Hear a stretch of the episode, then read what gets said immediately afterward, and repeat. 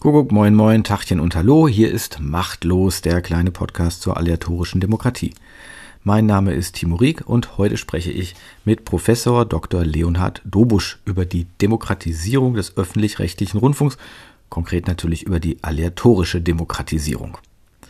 Leonhard Dobusch ist Jahrgang 1980 und er arbeitet als Universitätsprofessor für Betriebswirtschaftslehre mit Schwerpunkt Organisation an der Universität Innsbruck, also in Österreich. Er war von 2016 an Mitglied im ZDF-Fernsehrat, eben dem gesellschaftlichen Aufsichtsgremium dieses öffentlich-rechtlichen Senders. Bei anderen Sendern heißt das gleiche Gremium Rundfunkrat. Das ZDF hat halt kein Radio, deswegen nennt sie es einfach Fernsehrat. Und wir sprechen deswegen auch meist allgemein von Rundfunkräten. Die Mitglieder dieser Rundfunkräte sind in Gesetzen bzw. Staatsverträgen festgelegt. Staatsverträge braucht man immer dann, wenn mehrere Bundesländer an einem Sender beteiligt sind. Beim ZDF sind das dann halt gleich alle 16 Länder. Ähm, denn ein Gesetz kann ja nur das jeweilige Land machen und bei den Verträgen ist es eben so, dass die Verträge auf der Regierungsebene ausgehandelt werden und dann werden sie noch von den Ländern genehmigt sozusagen, abgenickt. Und je nach Gesetz oder Vertrag sind dort eben verschiedene Organisationen benannt, wie meinetwegen Gewerkschaften und Arbeitgeberverbände, die Vertreter entsenden dürfen. Aber es sind dort eben auch andere Gruppen genannt, wie Naturschutzvereine, Musikverbände, Feuerwehren und, und, und. Gibt es alles Mögliche. Bei den verschiedenen Rundfunkräten muss man sagen, das ist äh, unterschiedlich. Der ZDF-Fernsehrat besteht inzwischen aus 60 Mitgliedern, davon sind 16 Vertreter der Länder, also aus den Landesregierungen und zwei vom Bund. Dann fünf Vertreter von Religionsgemeinschaften und 37 Vertreter von anderen sogenannten gesellschaftlich relevanten Gruppen. Sowas wie dem Deutschen Olympischen Sportbund, dem Deutschen Journalistenverband, vom Naturschutzbund, äh, jemand von der Verbraucherzentrale Baden-Württemberg. Aber es gibt da auch so ein paar Themenbereiche, unter anderem den Themenbereich das Internet, so merkwürdig das vielleicht klingen mag. Und genau für dieses auf diesem Ticket für diesen äh, Bereich das Internet, dafür hat das Land Berlin das Benennungsrecht. Auf diesem Ticket ist Dobusch 2016 in den ZDF-Fernsehrat gekommen. Wie das gekommen ist, dass er als Österreicher dann im Fernsehrat fürs Internet sitzt, das erläutert er selber gleich noch kurz. Inzwischen ist er jedenfalls nach einer Amtszeit in diesem Fernsehrat Mitglied im ZDF-Verwaltungsrat. Das ist nochmal ein anderes, kleineres, vielleicht wichtigeres Gremium. Jedenfalls tagt es häufiger. Leonard Dobusch hat über seine Erfahrungen im Fernsehrat regelmäßig auf netzpolitik.org geblockt. Das kann man also äh, gerne noch nachlesen. Ich verlinke das natürlich. Ich habe Herrn Dobusch für das Gespräch hier im Podcast angefragt, weil er für Rundfunkschöffen plädiert. Er möchte einen Teil der Rundfunkratsmitglieder auslosen. Es gibt auch andere Veränderungsvorschläge. Es gibt natürlich immer jede Menge Vorschläge, aber konkret in diesem Bereich äh, gibt es auch die Idee, dass man die Rundfunkratsmitglieder wählen lässt, direkt wählen lässt, dann wahrscheinlich digital. Ähm, da gibt es auch wieder ein paar verschiedene Ideen. Ich verlinke dazu mal was äh, in den Show Notes. Wir haben das nämlich nicht weiter diskutiert, weil mich natürlich einfach dieses Losverfahren interessiert. Davor, bevor wir uns genauer damit beschäftigt haben, geht es aber erstmal etwas allgemeiner um die Arbeit der Rundfunkräte und die demokratische Bedeutung davon. Im Anschluss an dieses Gespräch, das dauert ungefähr 75 Minuten, gibt es noch ein paar Anmerkungen von mir. Das mache ich ja nicht so häufig. Ich sage unter anderem kurz noch was zum Begriff Demokratie, wie er da gefallen ist, und ich erläutere im Schnelldurchlauf für diejenigen, die es noch nicht kennen, dieses Verfahren Planungszelle. Und sollte in diesem Nachspann ab und an irgendwie mal so ein gewisses dumpfes Brummen zu hören sein, das ist einer meiner Hunde, der relativ laut geschnarcht hat. So, legen wir los. Schönen guten Tag, Herr Professor Dobusch. Guten Tag, Herr Rieck. Wir sprechen heute über Beteiligungsmöglichkeiten im öffentlich-rechtlichen Rundfunk und Reformbedarf, den es da vielleicht gibt. Ihre Expertise ist neben einer wissenschaftlich-fachlichen die der Praxis, dass Sie im ZDF jetzt eine Amtszeit im ZDF-Fernsehrat waren und nun im Verwaltungsrat. Und dazu möchte ich natürlich gleich von Ihnen ein bisschen was wissen. Aber vielleicht sagen Sie uns als erstes mal, was Sie als Wissenschaftler machen, als Professor? Was forschen Sie gerade ganz aktuell? Ja, also ich bin Professor für Betriebswirtschaftslehre mit Schwerpunkt Organisation an der Uni Innsbruck, war davor zehn Jahre die meiste Zeit in Deutschland, vor allem an der FU Berlin hatte ich dort auch eine Juniorprofessur zu einem ähnlichen Thema. Und ähm, ich beschäftige mich eigentlich hier schon seit meiner Diplomarbeit eigentlich mit Fragen von organisationaler Offenheit. Ja, also geweckt wurde das Interesse durch das Beispiel von Open Source Softwareentwicklung und die Frage, wie funktioniert das eigentlich, dass man über die Welt verteilt mit vielleicht Zusammenspiel von Freiwilligen und Hauptamtlichen Software produziert, so dass jeder gleichzeitig Zugang zum Quellcode hat. Und äh, dieses Konzept wurde ja auch dann verbreitert und mit dem habe ich mich eigentlich bis heute beschäftigt. Zum Beispiel genau im Januar nächsten Jahres wird erscheinen eine Sonderausgabe der Zeitschrift Organization Studies, das ist sozusagen in meinem Feld eine der wichtigsten, zum Thema Offenheit als Organisationsprinzip. Also, und da bin ich einer der Herausgeber quasi. Das heißt, da schauen wir uns an, welche Herausforderungen, welche Paradoxien, welche Spannungsverhältnisse treten auf, wenn Organisationen oder Communities von sich behaupten, dass sie offen sind. Ja? Und mhm. da haben wir natürlich auch schon Bezug zu den Partizipationsformen, weil Offenheit natürlich immer auch ein bisschen einhergeht mit dem Versprechen, partizipativer, inklusiver zu sein. Aber mich interessiert nicht nur, wie man das hinkriegen kann, sondern auch, wo dieses Versprechen vielleicht auch nicht eingelöst wird. Im schlimmsten Fall sogar deshalb nicht eingelöst wird, weil man zu radikal oder zu simplistisch in seinem Offenheitsverständnis ist. Da habe ich zum Beispiel sehr viel auch zu Wikipedia gearbeitet. Mhm. Kommen wir jetzt also mal zu Ihrer Tätigkeit beim ZDF. Das ist ja eine ehrenamtliche Tätigkeit. Sie waren da bislang im Fernsehrat und zwar für den Bereich Internet. Das klingt schon für mich kurios genug. Können Sie uns, den Zuhörerinnen und Zuhörern, kurz erklären, was es damit auf sich hat? Wie kommt man für den Bereich Internet in den ZDF-Fernsehrat? Ich muss, glaube ich, schon ein bisschen ausholen, weil das hat echt eine lange Vorgeschichte. Aber ich war der Erste, der für das Internet im ZDF-Fernsehrat oder überhaupt in einem Rundfunkrat war. Der Ursprung war aber noch viel früher. Also ich bin da 2016, äh, habe ich da begonnen, wurde hineinnominiert von vier Vereinen. Aber der Grund, warum es überhaupt so einen Platz gibt für das Internet, war eigentlich ein Urteil des Bundesverfassungsgerichts in Deutschland. 2014 das sogenannte ZDF-Urteil weil es äh, geklagt worden war. Es gab einen Streit um eine Wiederbestellung des damaligen Chefredakteurs Nikolaus Brender. Zu diesem Fall wurde auch bereits eine Doktorarbeit geschrieben. Das war die erste, das erste Buch, das ich gelesen habe, äh, bevor ich in den Fernsehrat gekommen bin. Und äh, auf jeden Fall wurde geklagt und es wurde vom Bundesverfassungsgericht geurteilt, dass die Gremien nicht staatsfern genug seien. Ja, das heißt, dass der Anteil der hauptamtlichen Politikerinnen und Politiker zu groß sei in diesem Gremium. Und daraufhin hat man die Gremien reformiert, das ZDF-Gesetz novelliert und es wurde auch verkleinert von 74 auf 60 Mitgliedern und nur noch ein Drittel durfte Politiker sein. Das heißt, man hatte auf einmal Platz für mehr gesellschaftliche Vertreter und Vertreterinnen. Und dadurch, dass ja Rundfunkgesetzgebung in Deutschland Ländersache ist, ist ja auch das ZDF-Gesetz ein Staatsvertrag mit 16 Ländereinigung. Und jedes Land hat sich dann für einen Bereich was ausgesucht. Das heißt zum Beispiel, wir haben in Schleswig-Holstein Minderheiten und Minderheitssprachen wegen der südschlesischen Minderheit. Berlin und Bayern wollten offensichtlich beide modern wirken und wollten beide irgendwas mit neuen Technologien. Und der Kompromiss war offensichtlich so, zumindest rekonstruiere ich das für mich so. Bayern entsendet jemanden für Digitales und äh, Berlin jemanden für das Internet. Das steht wirklich im ZDF-Staatsvertrag so drinnen. Einen Vertreter für den Bereich Internet. Ja, und das sind aber vier Vereine, die das eigentlich nominieren, unter anderem der Chaos Computer Club. Und ähm, die haben sich dann auf mich geeinigt, was unter anderem daran lag, glaube ich, dass ich ein paar Jahre davor schon mal ein White Paper geschrieben habe zum Thema Creative Commons Lizenzen im öffentlich-rechtlichen Rundfunk. Das heißt, ich war irgendwie ein Nerd, der sich mit Internet beschäftigt und auch trotzdem mit dem öffentlich-rechtlichen Rundfunk. Da gab es offensichtlich nicht so viele, die äh, diese Kriterien erfüllt haben. Und ähm, ja, ich war dann da vier Jahre, wurde einmal neu bestellt und dann in der Mitte meiner zweiten Periode habe ich für den Verwaltungsrat kandidiert. Also wie gesagt, im Fernsehrat sind 60 Leute, da geht es vor allem auch um programmliche Fragen.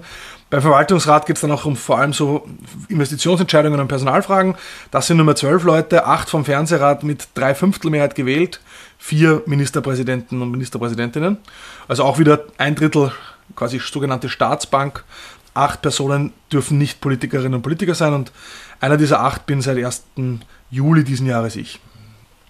Dass sich jetzt diese Gremien oder die Vereine, die Sie vorgeschlagen haben, auf Sie geeinigt haben, ist das sozusagen eher kurios, dass man Sie als Österreicher vorgeschlagen hat? Oder war das quasi eher so, äh, nee, das machen wir absichtlich so, um jemanden von außen zu haben? Weil ich sage mal so, Sie sind ja zum Beispiel von der Rundfunkabgabe gar nicht betroffen in Deutschland. Also wie gesagt, als ich da gefragt wurde, hatte ich noch eine Juniorprofessor an der FU Berlin. Mhm. Ich war zehn Jahre in Deutschland. Ich hatte auch bis vor kurzem noch einen Wohnsitz in Berlin. Hatte also quasi, habe immer die Haushaltsabgabe auch Muss als also es ist nicht so, dass ich da nicht bezahlt habe. Ich wurde quasi durchaus als Berliner eher so gefragt und wurde auch von Berlin nominiert. Also es war jetzt nicht völlig absurd, aber wie das in der Wissenschaft so ist, wenn man den Ruf bekommt, mhm. dann nimmt man ihn, wo man ihn kriegt. Ich habe mich im ganzen deutschsprachigen Raum beworben, dass es dann am Ende Innsbruck geworden ist und nicht Hamburg, wo ich im Verfahren war oder Chemnitz, wo ich mich beworben habe. Das war Pech, Glück, Zufall, wie man es nennen will. Aber es stimmt schon, ich habe die erste Frage, als ich gefragt worden bin, ob ich mir das vorstellen könnte, für das Internet in ein Fernsehrat zu gehen, war zuerst mal, was ist der Fernsehrat? Habe ich mich zuerst mal damit beschäftigt. Und dann äh, die zweite Frage, könnte überhaupt ein Österreicher da nominieren? Und das haben sie gesagt, ja, wissen wir auch nicht. haben quasi nachgelesen, nachgesehen und ja, ich, man, es gibt schon sehr viele Ausschlussgründe. Also man dürfte nicht im Aufsichtsrat eines privaten Radioanbieters ähm, mhm. sein zum Beispiel. Aber äh, Österreicher war offensichtlich kein Ausschlusskriterium oder nicht deutscher Staatsbürger. Und deshalb ja, ist das dann passiert. Ich glaube, in mancher Hinsicht ist das wirklich von Vorteil. Meines Wissens bin ich einer der ersten Nicht-Deutschen, glaube ich, in einem Rundfunkparlament. Aber angesichts eines zusammenwachsenden Europas, wo die Menschen auch viel mehr über grenzüberschreitend privat oder beruflich tätig sind. Äh, und man denkt sich, naja, Österreich, Deutschland, ist das überhaupt so wild? Aber gerade wenn es dann um sowas geht wie Nachrichten, Informations- und andere Inhalte übers Netz, dann merkt man, man wird sehr schneller geogeblockt, als man über äh, der deutschen Grenze ist. Ja? Mhm. Das heißt, äh, das war von, zum Beispiel war Geoblocking und das betrifft jetzt nicht nur Österreicher, sondern es betrifft ja auch zum Beispiel alle Deutschen, die in Urlaub fahren ja, und dann quasi keinen Zugriff mehr haben auf die Inhalte, für die sie Beiträge bezahlt haben. Das war ein Thema, das hat mich von Anfang an auch praktisch betroffen und sicher stärker dafür sensibilisiert, als das anderweitig der Fall gewesen wäre. Mhm. Jetzt interessiert uns natürlich mal, was macht ein Fernsehrat? Vielleicht könnten Sie uns das mal anschaulich schildern, indem Sie sagen, wie so eine Sitzung abläuft, so, so ein Tag, wenn Sie da zusammenkommen. Wie muss man sich das vorstellen? Also als Fernsehrat noch, es waren immer eigentlich zwei Tage. Das heißt, Anreise ist am Donnerstag, da gibt es dann zuerst Vorberatungen. Das sind unter anderem diese viel besprochenen auch Freundeskreise, unter Anführungszeichen. Ich sehe den Begriff kritisch, aber nicht so sehr, dass es sowas wie Vorberatungen gibt. Das sage ich gerade deshalb als jemand, der nicht Teil quasi der Staatsbank war, äh, weil das für mich ein Transparenzinstrument nach innen war. Also durch diese Vorbereitungen hat man Dinge erfahren, war eingebunden in Entscheidungen, von denen man sonst als Neuling, als jemand, der quasi nicht schon ohnehin vernetzt ist mit den Leuten in diesem Gremium, gar nicht so viel mitbekommen hätte. Mein Vorschlag war nur immer, lasst, nennt das nicht Freundeskreise, sondern schreibt das Ganze in die Satzung und macht das daraus, was es ist, nämlich eine Fraktion. Aber gut, das äh, ist nochmal ein anderer Aspekt. Also auf jeden Fall, diese Vorbereitungen sind am Donnerstag, dann gibt es teilweise Ausschusssitzungen, es gibt verschiedenste Ausschüsse. Ich würde sagen, da passiert auch der Löwenanteil eigentlich der, der Aufsichtsarbeit. Also ich war zum Beispiel als Vertreter für das Internet Mitglied im Ausschuss Telemedien. Telemedien, das ist so das Rundfunkrechtswort für Internet. Ja. Da geht es also um alle möglichen Online-Angebote und die die öffentlich-rechtlichen eben haben. Und die, der Telemedienausschuss, der muss auch quasi, wenn es neue Online-Angebote gibt, geben soll, äh, diese erst überhaupt genehmigen. Da gibt es ein eigenes Verfahren, den sogenannten Drei-Stufen-Test. Und das heißt, also in diesen Ausschüssen, da werden Vorträge von Menschen aus dem ZDF gehalten zu Entwicklungen. Es gibt auch andere Ausschüsse natürlich, also ich kann natürlich im Telemedienausschuss war ich selbst zugegen. Es gibt aber zum Beispiel auch äh, den äh, Ausschuss für Programmbeschwerden. Da landen dann zum Beispiel, wenn äh, Zuseherinnen oder Zuseher sich über etwas beschweren, Kritik üben oder eine Verletzung von sogenannten Programmgrundsätzen behaupten, dann wird das dort äh, behandelt. Und die Ergebnisse aus diesen Ausschüssen, die landen dann erst im Plenum des Fernsehrates. Diese Sitzungen, die fand ich immer nicht so prickelnd. Ich finde sie zwar wichtig, weil sie ähm, natürlich der Rechenschaft der Öffentlichkeit gegenüber dienen. Diese, diese Sitzungen sind öffentlich. Wie ich reinkam, waren sie nur präsenzöffentlich. Das heißt, man musste wirklich nach Mainz fahren, um dabei zu sein. Das hat natürlich kaum jemand gemacht. Seit kurzem, und das würde ich sagen, da habe ich zumindest einen kleinen Anteil daran, weil ich eine Änderung der Geschäftsordnung beantragt habe. Ich wollte, dass es immer einen Livestream gibt und dass auch die Unterlagen dieser öffentlichen Sitzungen öffentlich zugänglich sind. Livestream haben wir jetzt fast immer. Also es ist so eine Regel, wenn es wichtige Angelegenheiten gibt, wird ein Livestream äh, gesendet und das ist jetzt seither fast immer der Fall. Und von den Vorlagen gibt es größere Zusammenfassungen, aber eigentlich sind diese Fernsehratssitzungen selbst relativ geskriptet. Ja, da wird quasi immer aus den Ausschüssen kurz einberichtet, was wurde da quasi diskutiert, was ist das Ergebnis und was wird empfohlen. Am ehesten spannend sind vielleicht noch so die, die ersten eineinhalb Stunden, wo auch aktuelle medienpolitische Fragen erörtert werden. Allerdings muss ich sagen, da melden sich dann wirklich sehr häufig die Politiker zu Wort, die irgendwie glauben offensichtlich, das ist irgendwie ein, ein, ein Parlament, wo sie halt sich auch profilieren mhm. können. Und was schon auch teilweise spannend ist, äh, warum es vielleicht Sinn macht, so eine öffentliche äh, Fernsehsitzung sich anzuschauen, manchmal gibt es schon einzelne Programmpunkte, wo sehr interessante Einblicke gewährt werden. Also wo zum Beispiel jetzt gerade hat das ZDF ja auch unter dem neuen Intendanten Himmler sich überlegt, okay, wie können wir zum Beispiel, das hat mit unserem Thema auch zu tun, stärker Publikumsrückmeldungen systematisch mhm. auch einfließen lassen und hat ein Panel geplant, wo angeblich bis zu 100.000 Menschen regelmäßig zum Programm befragt werden sollen. Ich finde das nicht prinzipiell schlecht, das zu machen. Ja, also, wo ich nur skeptisch bin bei diesem Panel ist, oder wo ich sage, das Panel kann man machen. Ich bin prinzipiell ein Freund von, von wissenschaftlichen äh, Methoden, äh, um die Programmqualität zu evaluieren. Aber der neue Medienstaatsvertrag will ja den öffentlich-rechtlichen vorschreiben, dass sie in einen kontinuierlichen Dialog mhm. mit dem Publikum treten. Das halte ich für absolut wünschenswert und sinnvoll und überfällig. Aber ich würde sagen, ein Panel ist das nicht. Mhm. Also ein Panel ist trotzdem ein Instrument der Meinungsforschung. Das ist aber kein Dialog. Ja, also das ist, für mich sind das zwei Paar Schuhe. Das mhm. heißt, das Panel ist gut, aber für Dialog braucht es mehr. Mhm. Dialog muss auch unmittelbar an den Inhalten stattfinden, aber da reden wir vielleicht gleich noch drüber. Ja, zum Dialog bleiben wir noch mal ganz kurz bei Programmbeschwerden. Das hatten Sie ja gerade schon erwähnt. Das läuft ja so, man beschwert sich beim ZDF über irgendeinen Beitrag und dann geht er zunächst mal zur Stellungnahme an den Intendanten. Also in Wirklichkeit natürlich irgendwie sein Büro und was weiß ich, was dann da im Hintergrund passiert und dann bekommt man irgendwann eine Antwort. Und wenn man damit nicht zufrieden ist und sagt, nee, aber ich finde das nach wie vor falsch oder sonst irgendwie, dann erst geht es ja in den Fernsehrat bei Ihnen, wenn ich das richtig sehe. Wenn man sich anguckt, wie diese Beschwerdeberichte aussehen, dann ist es doch so, dass fast alle Eingaben als unbegründet abgewiesen werden. Und das ist dann die entsprechende Empfehlung des Ausschusses und der Fernsehrat, Sie sagten ja schon nicht so wahnsinnig spannend, scheint das dann auch alles immer so abzunicken. Wie war jetzt Ihre Erfahrung? Wie intensiv wird über Programmkritik diskutiert? Also ich habe das selber ja in meinem Blog, in meinem Blogreihe bei netzpolitik.org Neues aus dem Fernsehrat, wo ich in den letzten sechs Jahren über 90 Beiträge verfasst habe. Gibt es auch einen Beitrag, wo ich selber auch nachgezählt habe, wie viele Programmbeschwerden sind in meiner ersten Periode eingebracht worden und wie wurden sie erledigt. Und die wurden fast alle wortgleich als unbegründet zurückgewiesen. Und ich war aber auch natürlich dabei, wie diese Programmbeschwerden diskutiert wurden. Und ich kann nur sagen, was im Fernsehrat aufschlägt, wird dort ernsthaft diskutiert und teilweise auch sehr kontrovers diskutiert. Und ich finde, das Ergebnis, ja, dass man als Ergebnis immer nur zurückweist, immer nur als unbegründet zurückweist, das finde ich zumindest mal unglücklich. Ja. Mhm. Ich finde, es entspricht nämlich auch nicht dem, dass das natürlich Folgen hat für die Redaktionen. Also wenn da eine Häufung von Beschwerden kommt oder auch wenn nur eine gut begründete ist, ja, natürlich, was das Büro des Intendanten macht, ist, es fragt an, was ist hier los bei euch? Ja, also was, was ist da? Erklärt euch. Das heißt, die müssen sich auf jeden Fall dann dazu verhalten. Ja. Die werden dann versuchen, irgendwie zu erklären, was da war. Manchmal passieren einfach Fehler die werden, das lässt sich überhaupt nicht vermeiden bei den, dem Ausmaß am Programm, was da ist. Das bringt uns zu dem zweiten Thema, wo ich auch finde, dass das ZDF oder die öffentlich-rechtlichen ganz allgemein besser werden müssen.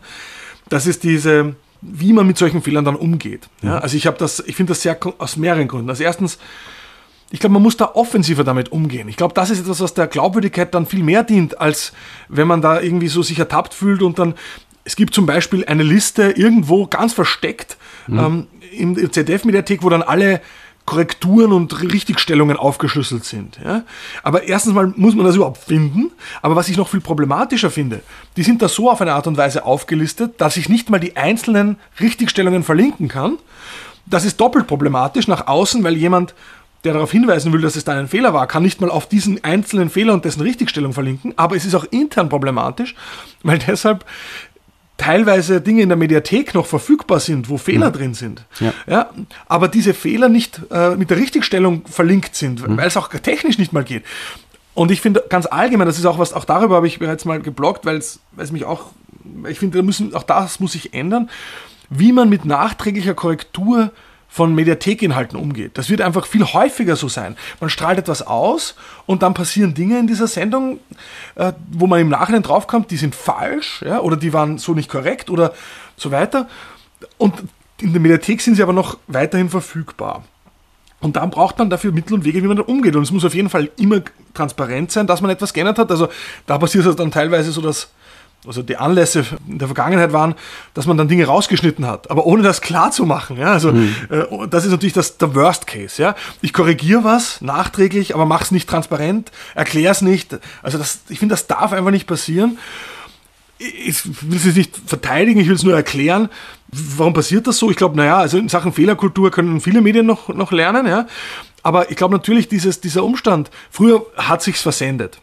Ja, und dann war es halt weg. Ja, und dann mhm. hat's auch, hat kein Hahn mehr danach gekräht.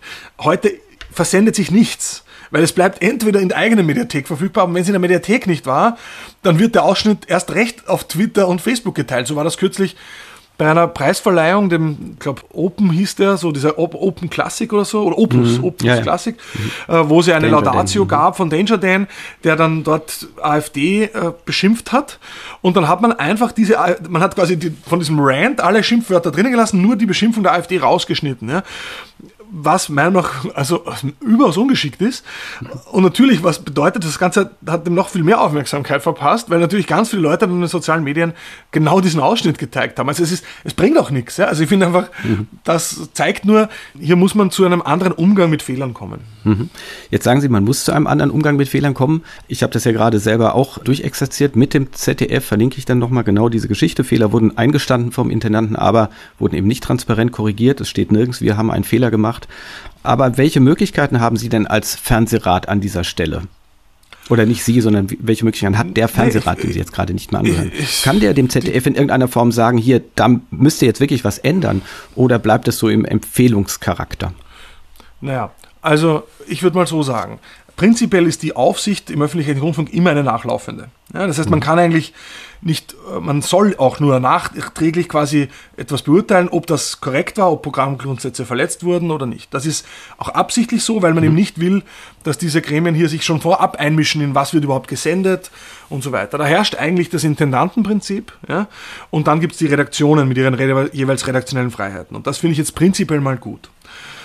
Aber was, was durchaus mein Eindruck ist, ist, dass wenn von Seiten der, der Rundfunk- und Fernsehräte Dinge kritisiert werden. Also verhalten müssen sie sich immer dazu, die Anstalten. Ja, aber natürlich sind sie nicht immer happy oder ja, manches würde bedeuten, Arbeitsabläufe zu ändern, ja, oder, oder würde Arbeit machen, sagen wir es mal so. Ja. Also, dass man da nicht immer sofort springt, kann ich verstehen. Aber sozusagen sich wiederholt und regelmäßig gegenüber dem Fernsehrat für bestimmte Verhaltensweisen oder Fehler rechtfertigen zu müssen, ist kein Spaß. Ja, und man muss schon sagen, also da ist schon die gesamte Führungsmannschaft und Frauschaft des ZDF ist hier schon bei den Fernsehratssitzungen immer präsent. Ja, also man kann auch am Rande nochmal Dinge ansprechen. Also jetzt auch wenn man es in der Sitzung nicht unmittelbar äh, jedes Mal wieder darauf hinweisen kann. Ja. Aber was ich schon auch sagen muss, die, die Durchgriffsrechte hat man keine. Und nur weil einem was wichtig ist, heißt das noch lange nicht, dass das passiert. Ich mag ein anderes Beispiel bringen. Ein Thema, das mir sehr wichtig ist, ist die, weil ich es wirklich nicht, weil ich finde, es persönlich für mich wichtig ist, weil ich finde, es passt zum demokratischen Auftrag eines öffentlich-rechtlichen Mediums, ist, dass man Informations- und Bildungsinhalte nach Möglichkeit frei lizenziert und zwar so frei, dass sie vielleicht auch in der Wikipedia landen können, aber dass auch Bloggerinnen und Blogger, freie Medien, Podcasterinnen und so weiter diese Inhalte auch verwenden können, ohne Rechte klären zu müssen. Und äh, das war eine Forderung von Tag 1 von mir, als ich in den Fernsehrat kam. Ja ich habe mich auch zum Beispiel gestört, dass man Inhalte immer auf Drittplattformen ausspielt, wie, äh, wie YouTube oder Instagram. Ich finde nicht, dass das prinzipiell ein Problem ist. Aber was mich gestört hat, war, während man auf die kommerziellen Plattformen die Inhalte ausspielt, hat man sich für eine gemeinnützige, werbefreie, dem öffentlich-rechtlichen eigentlich sehr nahestehende Plattform wie Wikipedia überhaupt nicht interessiert. Ja? Und wenn von Drittplattformen die Rede war, dann hat man immer die kommerziellen aufgezählt und Wikipedia kam gar nicht vor. Mhm. Und ich habe dann halt wirklich penetrant fünf Jahre lang bei jeder Vorlage, wo von Drittplattformen die Rede war und die Wikipedia nicht vorkam, ja, mich gemeldet und gesagt, das ist nicht, verstehe ich nicht, ich halte das für falsch. Am Anfang hat man zum Beispiel zu mir gesagt, naja, Herr Dobusch, da haben Sie schon recht, das ist natürlich und so könnte man alles machen, aber Prioritäten. Es gibt, man muss Prioritäten setzen. Daraufhin habe ich gesagt, ich stimme Ihnen völlig zu, ich verstehe das total. Man muss Prioritäten setzen. Aber die derzeitige Priorität ist, 100% unserer Ausgaben für Drittplattformen gehen an kommerzielle 0 Euro, 0 Prozent geht mhm. an äh, quasi Veröffentlichung im Kontext von freien Lizenzen Wikipedia. Und diese Prioritätensetzung ist genau das, die ich kritisiere. Und ja, und ich würde sagen, inzwischen kommt das öfter vor. Ich sage nicht immer, aber inzwischen wird das stärker mitgedacht. Inzwischen ist auch was passiert. Inzwischen hat man mit TerraX auch ein Vorzeigeformat, wo drei, vier Mal im Monat Videos für unter anderem Wikipedia unter freien Lizenzen veröffentlicht wird, mit einem großen Reichweitenerfolg, ja. Aber ich würde sagen, das war nichts, was von heute auf morgen geklappt hat, sondern da muss man auch, und Rundfunkrätinnen und Räte müssen da auch dranbleiben, ja. Also da einmal was sagen, bewirkt wenig. Sie haben in einem aktuellen Beitrag, den die Otto Brenner Stiftung hat, ein Buch herausgegeben, welche Öffentlichkeit brauchen wir, da haben Sie einen Beitrag zu geschrieben und da fordern Sie quasi drei Punkte der Demokratisierung. Sie fordern die Demokratisierung des Konsums öffentlich-rechtlicher Medien, die Demokratisierung der Medienproduktion und die Demokratisierung der Mediengovernance, also im Prinzip der Regulierung der Aufsicht der Gremien da. Mich interessiert natürlich vor allem der dritte Punkt, aber als erstes mal ganz grundsätzlich, was bedeutet für Sie dabei Demokratisierung? Ja, Demokratisierung ist natürlich ein Schlagwort. Manche Leute sagen, Bitcoin würde Geld demokratisieren, dem würde ich jetzt nicht zustimmen. Insofern ist das eine gute Frage. Für mich bedeutet Demokratisierung in diesem Kontext, dass man sich stärker dem Publikum gegenüber öffnet, dass man die Potenziale digitaler Technologien des Internets auch nutzt, um nicht nur zu senden, sondern auch zu empfangen und eben auch um einen Dialog zu führen, aber auch zu ermöglichen. Wenn man sagt, zentral für den Auftrag öffentlich-rechtlicher Medien ist der Beitrag zur demokratischen Meinungsbildung. Ja, das ist zentral für den Auftrag. Dann finde ich, ist es absurd, dass man die Möglichkeiten, die das Internet bietet, um diese demokratische Meinungsbildung zu fördern, dass man die nicht nutzt. Also das konkrete Beispiel, ich habe das auch in einem Vortrag bei der Republika dieses Jahr gebracht, wo man das sehr schön illustrieren kann, ist heute, wenn, wenn öffentlich-rechtliche Inhalte quasi verbreitet werden und man sich zu diesem verhalten will als Zuhörer, als Zuhörerin, als Zuschauer, Zuschauerin, dann muss ich diese Inhalte auf privaten Plattformen wie YouTube, Instagram oder sonst wo suchen, dann kann ich dort kommentieren, dann kann ich mit ihnen interagieren, dann kann ich sie liken. Aber wenn ich dieselben Inhalte in der Mediathek, in den eigenen Plattformen der öffentlich-rechtlichen konsumiere, dann kann ich nicht mal ein Like dort lassen. Ja, also das finde ich, das ist eigentlich ein untragbarer Zustand, wobei ich schon betonen möchte, ich glaube nicht, dass auch wenn ich diese Interaktionsmöglichkeiten in der Mediathek hätte, dass ich damit auf das Ausspielen bei kommerziellen Plattformen verzichten kann. Ich glaube, das kann man sich nicht leisten. Ich glaube, das Publikum ist einfach dort und gerade auch um jüngere Öffentlichkeit anzusprechen, haben die öffentlich-rechtlichen eigentlich keine andere Wahl, als dort auch präsent zu sein. Ich glaube aber, es kann nicht sein, dass man die Interaktion dann auf diese privaten Plattformen auslagert. Ja, also ich glaube, dafür muss man eigene Angebote schaffen. Und ich würde auch sagen, das ist keine radikale Forderung, die ist nicht so weit weg. Ja, es gibt bereits ja ähm, ein System für zum Beispiel Identitätsfeststellung. Man kann in der Mediathek sich registrieren, sogar altersverifizieren lassen, damit man altersbeschränkte Inhalte auch untertags konsumieren kann. Wir haben hunderttausende Menschen, die sich jeden Tag einloggen in der Mediathek. Ja. Hier quasi einen Schritt weiter zu gehen und noch ein bisschen mehr social zu werden, das ist eigentlich keine Revolution, das ist eigentlich ein logischer nächster Schritt. Und wenn man den gegangen ist, dann ist der nächste, der übernächste logische Schritt meiner Meinung nach, dass man auch sich öffnet für Inhalte des Publikums, dass man hier auch, das Mindeste wäre mal, dass man sagt, okay, lasst uns doch vom Publikum unterstützen beim Kuratieren unserer eigenen Inhalte. Warum soll ein Geschichtelehrer keine Playlist mit öffentlich-rechtlichen Dokus von ARD, ZDF und anderen zu einzelnen Themenbereichen zusammenstellen und diese Playlist mit Kolleginnen und Kollegen frei im Netz teilen können, so wie man das von Spotify auch kennt. Ja, da kann ich auch eine Spotify-Playlist mit anderen teilen. Und dann halt vielleicht in einem dritten oder vierten Schritt auch ja, sich einklinken, wenn man schon alles nicht selber hosten will, aber sich einklinken in das, was derzeit eh in aller Munde ist, in so etwas wie das Fediverse. Ja, also ich weiß nicht, ob das hier allen was sagt, aber das ist eben der Ansatz von dezentralen sozialen Netzwerken auf Basis von offener Software, offenen Standards und offenen Protokollen. Am bekanntesten ist derzeit Mastodon als quasi Twitter-Ersatz. Aber das Spannende wäre eben dadurch, dass das alles offene Standards und offene Software ist, könnte man eben solche Interaktions- und auch vielleicht nutzergenerierte Inhalte, Plattformen auf so einer Software, auf so einem Protokoll aufsetzen. Und das Schöne wäre, es würde einerseits der regional, föderal, dezentralen Struktur der öffentlich-rechtlichen entsprechen. Also jede ARD-Anstalt könnte eigene Instanzen betreiben. Gleichzeitig ginge es aber um globale Protokolle, um grenzüberschreitende Software und Standards. Das heißt, man wäre eben nicht gefangen in einem regionalen Silo, sondern man hätte quasi etwas, wo man sich verschränkt, vernetzt mit anderen öffentlich-rechtlichen Anbietern in anderen Ländern, was ohnehin auch hoch an der Zeit ist. Mhm. Sind Sie denn dann, wenn Sie Demokratisierung sagen, also auch ergebnisoffen? Ich frage deswegen so ein bisschen kritisch mhm. nach, weil ganz häufig wird in dieser Demokratiebewegung immer gesagt, wir brauchen mehr Demokratie und man meint damit aber eigentlich ein bestimmtes Programm, was einem selbst entspricht, eine bestimmte politische Haltung und so weiter. Ist das, was Sie unter Demokratisierung verstehen, hier offen? Also das heißt, sowohl beim Medienkonsum, was immer das dann bedeutet, bei der Produktion, dass eben auch andere Inhalte entstehen?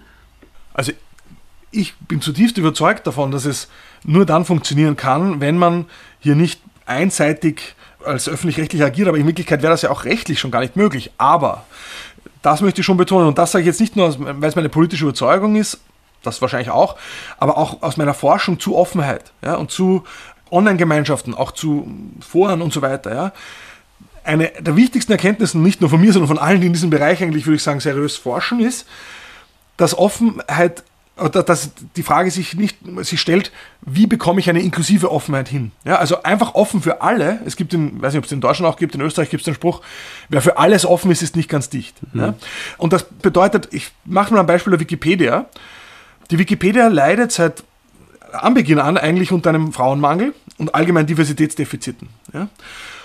Das heißt, die Inhalte werden, obwohl jeder und jede mitschreiben kann und formal totale Offenheit herrscht, ja, werden sie trotzdem dann zum 90 Prozent, zwischen 90 und 80 Prozent, je nach Sprachversion, von Männern aus dem reichen Norden, ja, aus dem globalen Norden verfasst. Und mit ein Grund dafür, das zeigen auch alle Studien zu diesem Thema, ist, dass halt die Wikipedia auch offen ist für Leute, die andere vertreiben. Ja, also die quasi belästigen, ausfallend werden und so weiter. Ja. Worauf will ich hinaus? Natürlich kann eine Form von Interaktion, von Austausch und so weiter muss sich nicht nur innerhalb der gesetzlichen Grenzen bewegen, weil das ist ja sowieso klar. Ja? sondern ich glaube, es gibt bestimmte Mindeststandards, die erfüllt sein müssen im Sinne von, es gibt keine Beleidigungen, keine größeren Beschimpfungen, die quasi in den Plattformen würden von Community Standards widersprechen, weil sonst diese Plattformen eben nicht so offen sind, wie sie sein sollten oder könnten. Ja? Wo da die Grenzen gezogen werden, wo man diese, wie, wie man diese Grenzen zieht, ja? das ist etwas, das muss man dann ausverhandeln. Ich meine, man muss sagen, sowas wie das Fediverse mit seinen dezentralen Instanzen, da kann man das ja gerade beobachten, wie das funktioniert. Ja?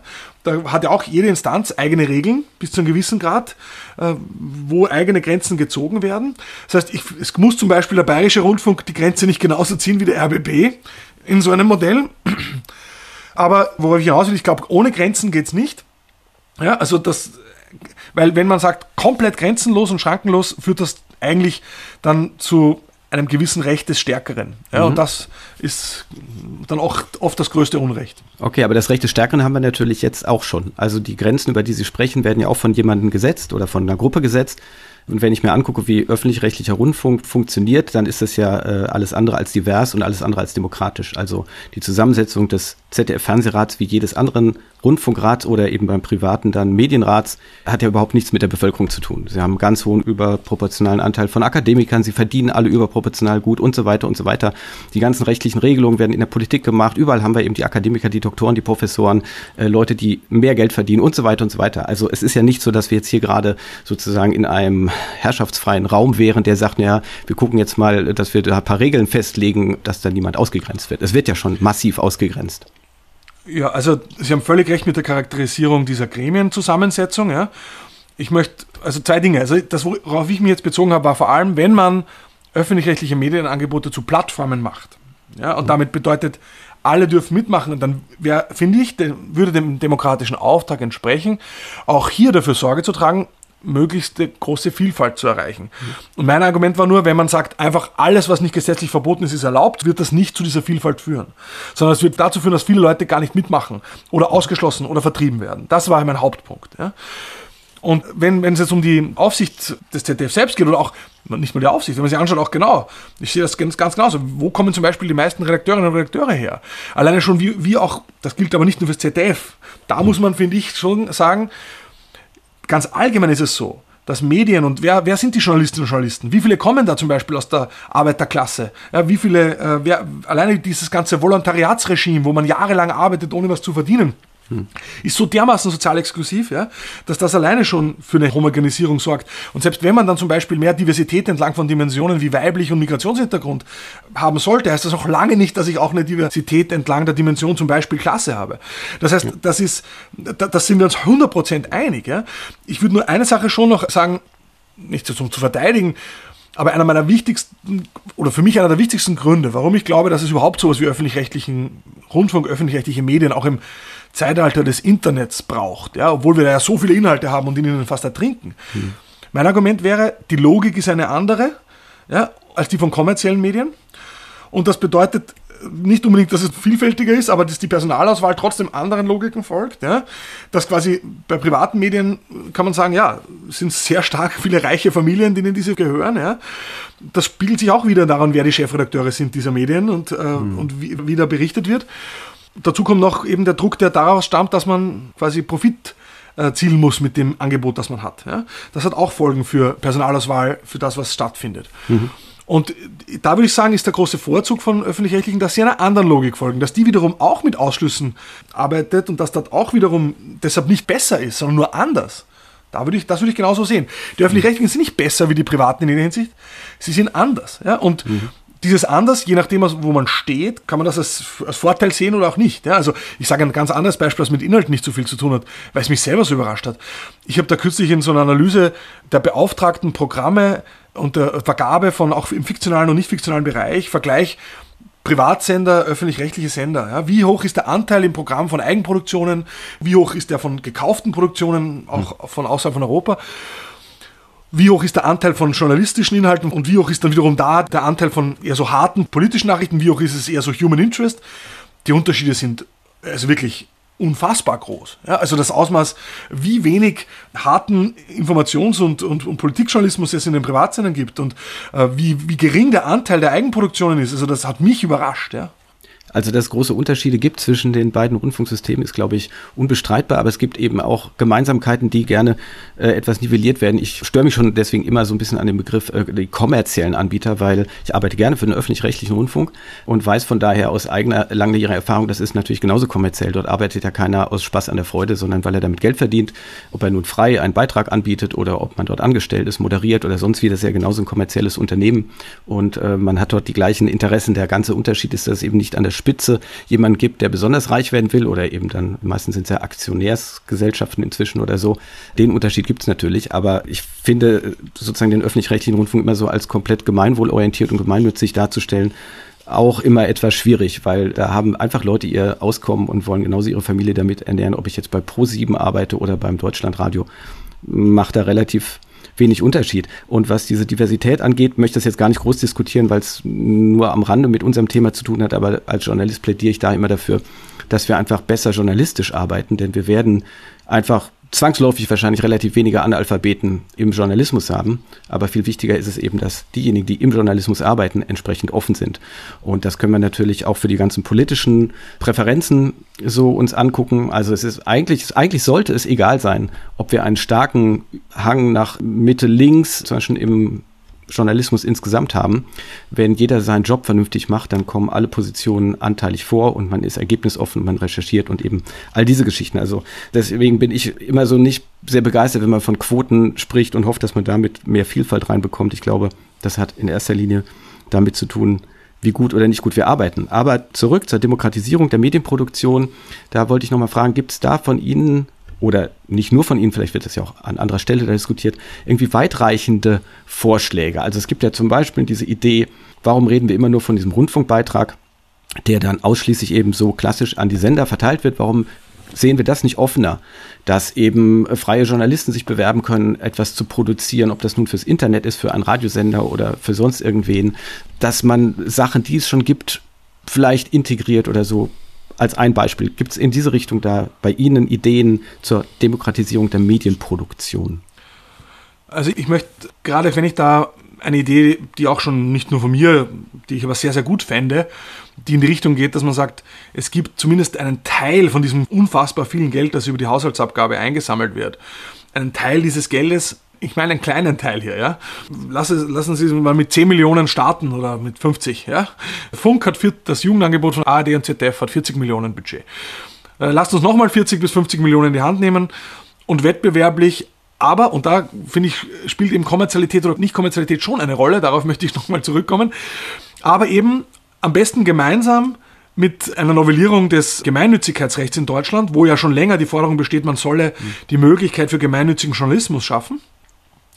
Und dann gibt man diese 50 Millionen Euro quasi wettbewerblich ja, aus für gemeinnützige Journalismusprojekte oder etwas in diese Richtung. Ja? Also, und wie man das genau ausgestaltet, kann man noch ewig darüber diskutieren. Ja? Aber dass quasi 100% der Gelder in den Anstalten landen, ja, das finde ich durchaus hinterfragenswürdig. Ja, also da glaube ich, das könnte auch einen Beitrag zu einer weiteren Verbreiterung der Medienlandschaft liefern. Warum scheint mir diese Unterscheidung schon so wichtig? Mit kommerziell ist ja nicht gemeint, dass Menschen von ihrer Arbeit leben können. Zumindest habe ich es nicht so gemeint. Ja, deshalb habe ich auch, verwende ich auch häufiger den Begriff der Profitorientierung. Weil das natürlich etwas macht, was mein verlegerisches Interesse ist. Und jetzt weiß ich, dass man auch, also manche öffentlich-rechtliche Programme genauso gut auch bei Privaten laufen könnten. Ja? Das ist ähm, unbestritten. Ja? Also ich glaube nur, das ändert nichts daran, dass alleine aufgrund der Konstitution, des, der Finanzierungsart und so weiter die öffentlich-rechtlichen sich an einem anderen Anspruch messen lassen müssen. Ja? Dass sie das nicht immer äh, quasi erfolgreich tun, ist unbestritten. Aber es, es macht einen Unterschied. Und auch wieder um beim Jugendangebot Funk zu bleiben. Ich würde sagen, natürlich kann man da einzelne Formate rausgreifen und fragen, ist das wirklich, muss man das mit Rundfunkbeiträgen finanzieren? Und das kann man im Einzelfall kontrovers diskutieren, aber in der Gesamtschau muss man sagen, dass hier ganz eindeutig zum überwiegenden Teil Inhalte produziert werden, die einem gewissen öffentlich-rechtlichen Anspruch Genüge tun und auch etwas leisten, was davor nicht gab. Ja, also wo wirklich, äh, würde ich sagen, die demokratische Öffentlichkeit gerade im Netz bereichert wurde. Mhm. Und äh, insofern glaube ich schon, dass es wichtig ist, und ich möchte das nochmal äh, klarstellen, mir geht es nicht darum, dass ich sage, dass Journalistinnen und Journalisten in profitorientierten Medien schlechte Arbeit machen. Das ist überhaupt nicht mein Argument. Die machen teilweise bessere und deshalb bin ich ja gerade für ein Nebeneinander und ein, mhm. auch einen Wettbewerb zwischen unterschiedlichen Abhängigkeiten. Und das sind die Abhängigkeiten von als Unternehmen organisierten äh, Medien. Die, ich selber habe am meisten in meinem Leben geschrieben für netzpolitik.org. Das ist weder öffentlich-rechtlich noch ein Unternehmen, sondern das ist ein gemeinnütziger Verein, der ausschließlich über Spenden und auch Textspenden wie die von mir, ich habe kein Geld von Netzpolitik bekommen, äh, finanziert wird, inzwischen eine Redaktion hat mit zwölf Leuten und meinem noch guten Journalismus mache ich kann da aber reinsehen und weiß, da ist auch nicht alles eitel Wonne. Also jede Form der Abhängigkeit hat ihre eigenen Probleme und als Gesellschaft, glaube ich, ist unsere Medienlandschaft dann am gesündesten und am besten aufgestellt, wenn wir wechselseitige Checks and Balances von Medien mit unterschiedlichen Abhängigkeiten haben, die jeweils relevante Reichweiten haben. Weil mhm. es kann schon sein, wenn man nämlich die öffentlich-rechtlichen einfach nur noch quasi das machen lässt, was der Markt gar nicht liefert, dann werden sie halt irgendwann in der totalen Nische und Bedeutungslosigkeit landen. Dann sind sie zwar vielleicht nicht kommerziell, aber sie sind auch nicht wichtig. Ja, und, dann, und dann ist der Beitrag zu einer demokratischen Öffentlichkeit auch wieder gering. Aber wenn die öffentlich-rechtlichen, wenn wir mal bei der Institution bleiben, genau diese Inhalte herstellen, die sich eben am Markt nicht finanzieren, und ich kann das für meine eigenen Beiträge sagen, die würden sich im Wesentlichen natürlich nicht finanzieren, aber wenn wir die eben über eine Rundfunkabgabe oder Klammerbemerkung nur meiner Sicht nach könnte es wunderbar über die Steuer laufen. Ich halte das alles für einen Popanz, aber das ist ein eigenes Thema. Also jedenfalls finanzieren wir das als Allgemeinheit in irgendeiner Form. Dann könnte man doch über den Ausspielweg immer noch nachdenken. Also es gibt ja bereits Kooperationen zwischen Zeitungen und öffentlich-rechtlichen Sendern. Warum nicht eine Reportage, die produziert wurde von öffentlichem Geld, und dann ist es egal, ob die jetzt bei Netzpolitik.org erscheint, ob die bei Pro7 läuft, ob die im WDR läuft oder sonst irgendwo, wo man dann vielleicht danach guckt, wo passt es denn rein, wo ist das entsprechende Umfeld oder so. Ähm, das müsste ja deswegen noch lange nicht in einer Nische verschwinden dann. Ja, aber genau deshalb fordere ich ja seit langem eben freie Lizenzen, weil das wird genau das möglich machen.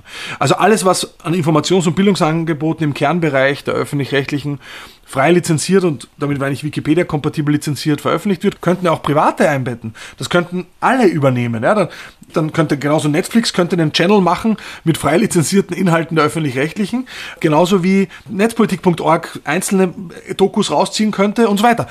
Also ich kein Dissens, ja. Ich glaube nur, äh, das geht nur für einen kleinen Bereich. Ja? Sobald wir nämlich im Bereich von fiktionaler Unterhaltung sind, wo wir diese Verwertungskaskaden haben, mhm. wo wir die Frage von GEMA-Musik haben, ja, da ist das einfach, ich sage nicht, dass ich mir nicht, ich kann mir schon eine Welt vorstellen, in der das möglich wäre, aber da bin ich selber Realist genug zu wissen, das ist eine Utopie. Ja? Also das werde ich nicht mehr erleben.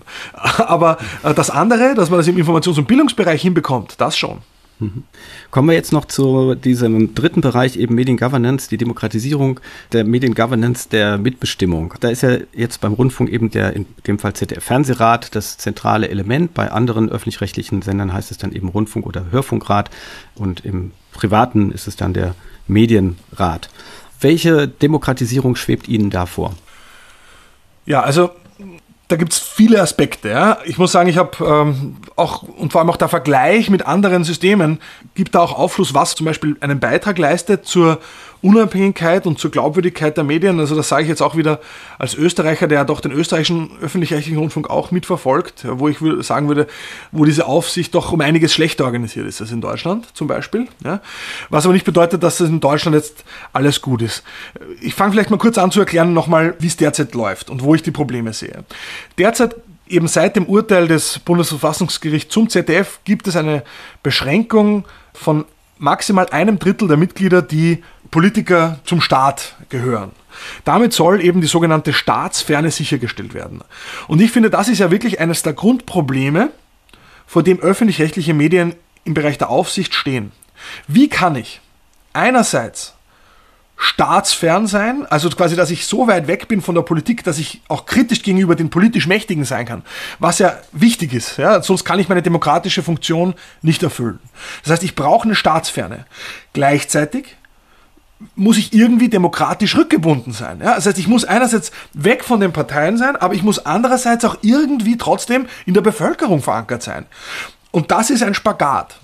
Und derzeit versucht man diesen Spagat so zu lösen, indem man sagt, okay, wir haben gewählte Politikerinnen und Politiker drinnen, aber maximal zu einem Drittel, weil die sind zumindest indirekt demokratisch, repräsentativ demokratisch legitimiert.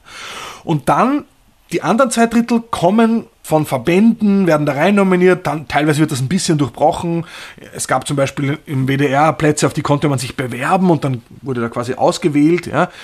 Aber diese Verbände, da sagt man wieder, die haben dann auch wiederum vertreten irgendwelche breiten gesellschaftlichen Gruppen, aber es sind nicht nur Verbände, es sind auch die Kirchen und so weiter. Ja? Und versucht so irgendwie gesellschaftliche Gruppen, gesellschaftliche Interessenslagen abzubilden. Ja? Aber wie Sie selber gesagt haben, ja, wenn man sich jetzt anschaut, wozu führt das am Ende? Das führt zu zwei Problemen. Das erste Problem ist, dass wir eine krasse nicht-Repräsentativität haben. Ja? Also der Anteil der Menschen, die älter sind, äh, die groß gebildet sind, die gut Einkommen verfügen und so weiter, sind massiv überrepräsentiert in diesen Gremien. Und das ist ganz schwer wegzukriegen, weil natürlich die Verbände Leute entsenden, die schon lange in diesen Verbänden irgendwie aktiv waren und so weiter. Und ähm, es gibt viele Gründe, warum das dann so aussieht. Ja? Das heißt, jetzt kann man sagen, ja, in, in einem Bundestag ist auch nicht so vielfältig wie die Gesellschaft und man könnte sagen, ja, auch das ist ein Problem. Und äh, außerdem ähm, würde ich sagen, ist in den Rundfunkräten teilweise noch viel schlimmer, ja, weil dort quasi kann man nicht davon leben. Das heißt, in Wirklichkeit sind auch nur Leute, die sich leisten können, ja, dafür wirklich auch Zeit aufzubringen, äh, Zeit rein zu investieren. Sozusagen, das ist das eine Problem, dass ich quasi keine Repräsentativität hinbekomme. Aber ich würde sagen, noch das größere Problem ist, und da sind wir jetzt beim Thema der Staatsferne, ich bin immer einer, und auf dem Standpunkt stehe ich bis heute, ich sage, staatsfern heißt nicht staatsfrei. Also, dass sozusagen eine gewisse Zahl von gewählten Repräsentantinnen und Repräsentanten in diesen Grundfunkgremien sitzen, finde ich jetzt nicht per se falsch oder problematisch. Das hat auch einen Mehrwert, weil die auch die gesetzlichen Grundlagen schaffen und dass die dann quasi eine gewisse Grundahnung haben, wie das auch funktioniert, wie ihr Geschöpf, das sie da irgendwie erschaffen haben, wie das in der Praxis auch äh, sich ausspielt. Und wenn da von verschiedenen Parteien Leute drin sitzen, sich wechselseitig auch beobachten und aber gleichzeitig schon auch Anteil haben am System, das finde ich schon nicht so schlecht. Aber wer glaubt, ein Drittel ist wenig, der kennt die Praxis nicht. Ein Drittel ist immer noch zu viel. Ja, und zwar deshalb, weil dieses Drittel der aktiv gewählten Politikerinnen und Politiker, die kennen sich super, das sind ja die Fachpolitiker der Parteien, die sind vorab schon vernetzt. Das heißt, wenn die da reingehen, die kennen sich alle, die haben wechselseitig starke Loyalitäten, um es mal plastisch auszudrücken, die sind alle schon in einer gemeinsamen WhatsApp-Gruppe. Während die anderen, die müssen sich überhaupt erst kennenlernen, die müssen sich finden. Ja, und wenn dann nach vier Jahren die erste Periode vorbei ist, ja, wo die Hälfte schon wieder ausscheidet, ja, da haben die noch keinen Einfluss gehabt, da haben die schon alles ausgemacht. Soll heißen, der Einfluss der Staatsbankmitglieder ist relativ zu ihrer Größe, zu ihrer Anzahl nochmal größer. Ja? Das heißt, ähm, mein Vorschlag ist maximal ein Viertel, ja, wäre immer noch genug ja, mhm. an Mitgliedern, die von der Staatsbank kommen. Und gleichzeitig wäre meine Empfehlung, würde ich sagen, es gibt manche Gruppen sind stark überrepräsentiert. Also es gibt zwei Vertreter der katholischen Kirche, zwei Vertreter der evangelischen Kirche. Dann gibt es noch jeweils äh, deren Sozialwerke. Also man kann sagen, das sind alleine sechs Mitglieder von 60, kommen nur aus, nur aus den christlichen Kirchen. Ja? Und dann gibt es noch Vertreter von anderen. Finde ich ein bisschen viel. Ja? Aber äh, unabhängig davon würde ich sagen, wäre mein Wunsch oder Vorschlag, den ich auch schon öfter gemacht habe, ich hoffe, deshalb reden wir heute auch, ist, äh, dass man ich jetzt gesagt, so ein Drittel ja, der Mitglieder per Los dort rein nominiert. Mein, das Wort, das ich dafür mir ausgedacht habe, ist Rundfunkschöffen, auch um quasi deutlich zu machen, eine Bestellung von Mitgliedern, eben diese demokratische Rückbindung im Losverfahren sicherzustellen. Wir wissen, das gab es im alten Griechenland, aber es ist auch nichts, was unserem heutigen System fremd ist. In der Justiz haben wir genau ein ähnliches Problem. Wir wollen eine demokratische Rückbindung der Justiz, aber wir wollen es nicht parteipolitisch haben. Und genau deshalb hat man sich dort für dieses Schöpf- und Geschworenensystem entschieden. Ja. Auch das ist nicht allein seligmachend. Ja. Ich habe auch Jura studiert, ich war auch noch am Gericht und habe das da auch aus der Nähe mitbekommen. Ja. Also ich bin wirklich nicht naiv, was das betrifft. Ja. Das ist, auch da habe ich dann wieder äh, Verzerrungen, aber eben andere Verzerrungen. Und vor allem, und das äh, würde mir so gut gefallen an dem System ist, also zwei Dinge, die mich besonders nicht attraktiv finde. Erstens, alle, die da so reinkommen, kann man davon ausgehen, die sind nicht parteipolitisch vorfraktioniert. Das heißt, um die müssen alle anderen im Gremium müssen sich um deren Aufmerksamkeit, um deren Stimmen bemühen.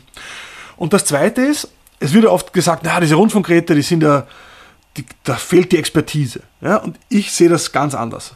Meiner Meinung nach finde ich das eher auch ein Feature, dass wenn man dann so ganz normale, unter Anführungszeichen, Beitragszahlen drinnen hätte, das würde die öffentlich-rechtlichen Medien zwingen, ihre Projekte, ihre Programme, alles, was sie tun, so zu erklären, dass die das verstehen können und darüber befinden. Und das ist ein Vorzug. Das, finde ich, ist in deren Verantwortung, das zu tun. Und wenn sie es dann ihren gelosten Rundfunkräten erklärt haben, dann können sie es auch der Öffentlichkeit erklären. Und das ist etwas, was wünschenswert ist. Ja? Also das heißt, ich sehe hier sowohl, was die Staatsferne betrifft, als auch was die Effektivität der Aufsicht betrifft, Vorzüge, wenn man zumindest einen Teil ja, dieser Rundfunk- und Fernsehräte im Losverfahren äh, besetzen würde. Das würde ich ja jetzt gerne diskutieren, aber zunächst mal hätte ich die Grundsatzfrage, wie offen glauben Sie denn, ist man eben jetzt konkret in dem Fall im ZDF für irgendwelche Veränderungen? Ich frage deswegen auch aus natürlich eigener Betroffenheit, denn ich habe ja 2014 auch einen solchen Vorschlag mal gemacht und das in einem Fachdienst, äh, nämlich EPD Medien, der da durchaus irgendwo zur Kenntnis genommen werden könnte, ähm, in dem ich vorgeschlagen habe, eben die Rundfunkratmitglieder allesamt auszulosen. Und ich habe halt exakt null Resonanz darauf bekommen. Also nicht eine einzige, von keinem einzigen Rundfunk, Medien oder sonst was Rat. Und das hat mich jetzt auch nicht wirklich überrascht, aber es bestärkt mich eher eben in der Annahme, dass es gar kein, ich sag mal immer, Erkenntnisinteresse gibt, also keine große Bereitschaft, sich auf andere Ideen einzulassen. Denn man kann sowas einfach, solange es einem nicht massiv auf die Füße fällt, wegignorieren. Da sind sie jetzt in einer etwas anderen Position, weil sie eben mhm. zur inneren Gruppe des ganzen Ladens gehören und man auf ihre Vorschläge natürlich irgendwie reagieren muss. Aber ich wollte es ja als Frage formulieren. Wie offen für neue Vorschläge, glauben Sie, ist man denn in sowohl im ZDF insgesamt, damit meine ich also die Beschäftigten, die Hierarchie, die Strukturen, die es dort gibt, als dann auch in einem solchen Kontrollgremium, das, Klammerbemerkung, natürlich im Zweifelsfall um seine eigene Existenz fürchten muss. Also die kurze Antwort sage ich als Organisationsforscher jetzt mal. Große Organisationen sind mal überhaupt nicht offen für grundlegende Strukturreformen und Änderungsvorschläge. Nicht. Also das hat nichts zu tun mit ZDF oder mit, dass die irgendwie besonders verknöchert wären. Gehen Sie mal zu irgendeinem Unternehmen, das groß ist, sagen Sie mal Procter Gamble, hey, ihr solltet da mal zwei Divisionen auflösen oder irgendwie, soll, warum habt ihr keine Klimarepräsentanten in euren Aufsichtsräten? Ja, also fände ich auch sinnvoll. Haben wir auch nicht. Werden wir auch nicht so schnell kriegen. Und wenn Sie das sagen, werden Sie einfach wegignoriert werden. Wenn denselben Vorschlag aber quasi da jemand aus dem Aufsichtsrat macht, ja, dann ist das mit Ignorieren nicht so leicht. Insofern haben Sie da völlig recht ich, ich weiß jetzt nicht, wann Sie diesen Vorschlag gemacht haben. Meine These wäre nämlich, dass die Rundfunkräte seit 2016, also im ZDF auch, aber auch, auch in den ARD-Anstalten äh, schon stärker werden im Sinne von sich ihrer, ihrer eigenständigen Rolle und stärker bewusst werden, nicht auf breiter Front, aber in Ansätzen in den letzten Jahren. Und was mit einem anderen Aspekt zu tun hat, wir haben jetzt gerade vorher über die Staatsferne geredet und Staatsferne als Problem. Ich habe auch erlebt am Anfang, das war mir am Anfang nicht so klar, ich habe Senderferne oder besser mangelnde mhm. Senderferne als äh, Problem erlebt. Ich hatte den Eindruck, viele der Leute im Rundfunk- und Fernsehrat fühlen sich als, als Teil der Sender. Und ich habe mich nie als Teil des Senders gefühlt, bis heute nicht. Ja. Ich äh, finde, ich bin Aufsicht. Ja? Mhm. Und ich, ich, vertrete die Allgemeinheit und mir geht es eher um einen starken öffentlich-rechtlichen Rundfunk, auch mehr öffentlich-rechtlichen Rundfunk allgemein, nicht ZDF. Ja? Also mir ist ja gesagt, ZDF und der ARD ich will nicht sagen einerlei, aber es ist, ich habe jetzt keine besondere, ähm, nee, ich finde das, wenn es dem ARD schlecht geht, finde ich es auch nicht gut. Beim ZDF habe ich manchmal den Eindruck, egal. Aber was ich eigentlich äh, sagen will ist, es wundert mich jetzt nicht, dass das nicht viel Resonanz erzeugt hat, einfach schon mal prinzipiell nicht, mhm. weil solche Strukturveränderungen, das zweite ist, dass von den Sendern selbst da wenig kommt, ist auch jetzt äh, nicht so verwunderlich, weil eigentlich kann man auch sagen, ist gar nicht so unheikel, seine eigene Aufsicht sich aussuchen zu wollen. Mhm. Ja, also ich finde, die, die Sender können das nicht ändern. Ja, das wissen wir, das muss der Rundfunkgesetzgeber ändern. Das heißt, der Adressat müsste eigentlich mal die Rundfunkpolitik sein. Ja, und die haben natürlich wieder kein Interesse dran, weil was würde das bedeuten? Das würde bedeuten, den Eindruck der Staatsbank, den Einfluss der Staatsbank weiter zurückzudrängen. Ja, ich, wie gesagt, alleine schon die Beschränkung auf ein Drittel ist nur passiert, weil das Bundesverfassungsgericht es verlangt hat. Also, das heißt, äh, insofern ist das deshalb chancenlos, ja, ist die, muss man eigentlich sagen. Ich sagen nein, aber so wie, ich möchte auch nochmal auf ein anderes Beispiel, das eigentlich viel leichter ist, ja, aber ich habe ja vorher erwähnt, diese Frage freie Lizenzen, ja, wurde quasi, ich war nicht der Erste, der diese Idee hatte. Das wäre auch komisch gewesen. Ich möchte gleich auch Credits haben. Eine, die, wo ich am meisten darüber gelernt habe, Warum das sinnvoll wäre, aber auch warum es so schwierig ist, das durchzusetzen, war Maike Richter. Die war ganz lange im NDR in, tätig, inzwischen ist sie raus als ständige Freie ja, und hat sich schon lange eingesetzt für freie Lizenzen oder Creative Commons Lizenzen im öffentlich-rechtlichen Inhalt. Und ist genau nirgends hingekommen, obwohl sie sogar Teil des Systems war, obwohl sie eine Arbeitsgruppe sogar mitinitiiert hatte. Aber da kam halt raus, Macht man nicht, bringt nichts. So, ja. Und auch ich alleine, mein, ich weiß wirklich, glaube ich, sehr lästig, aber ich alleine hätte das auch nicht geschafft.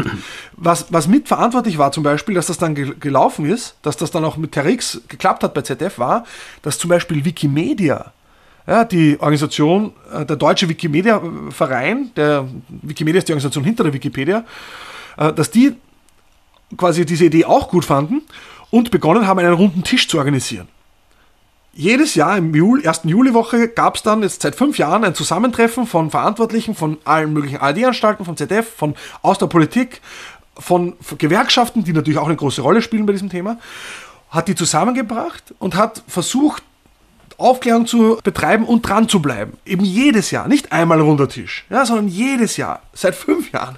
Und irgendwann ist dann quasi zum, ins Bröckeln gekommen. Ich sage jetzt nicht, dass das, also worauf ich hinaus will deshalb, ich glaube, wenn eine Person das sagt, wenn zwei Personen das sagen, wird das nicht viel ändern.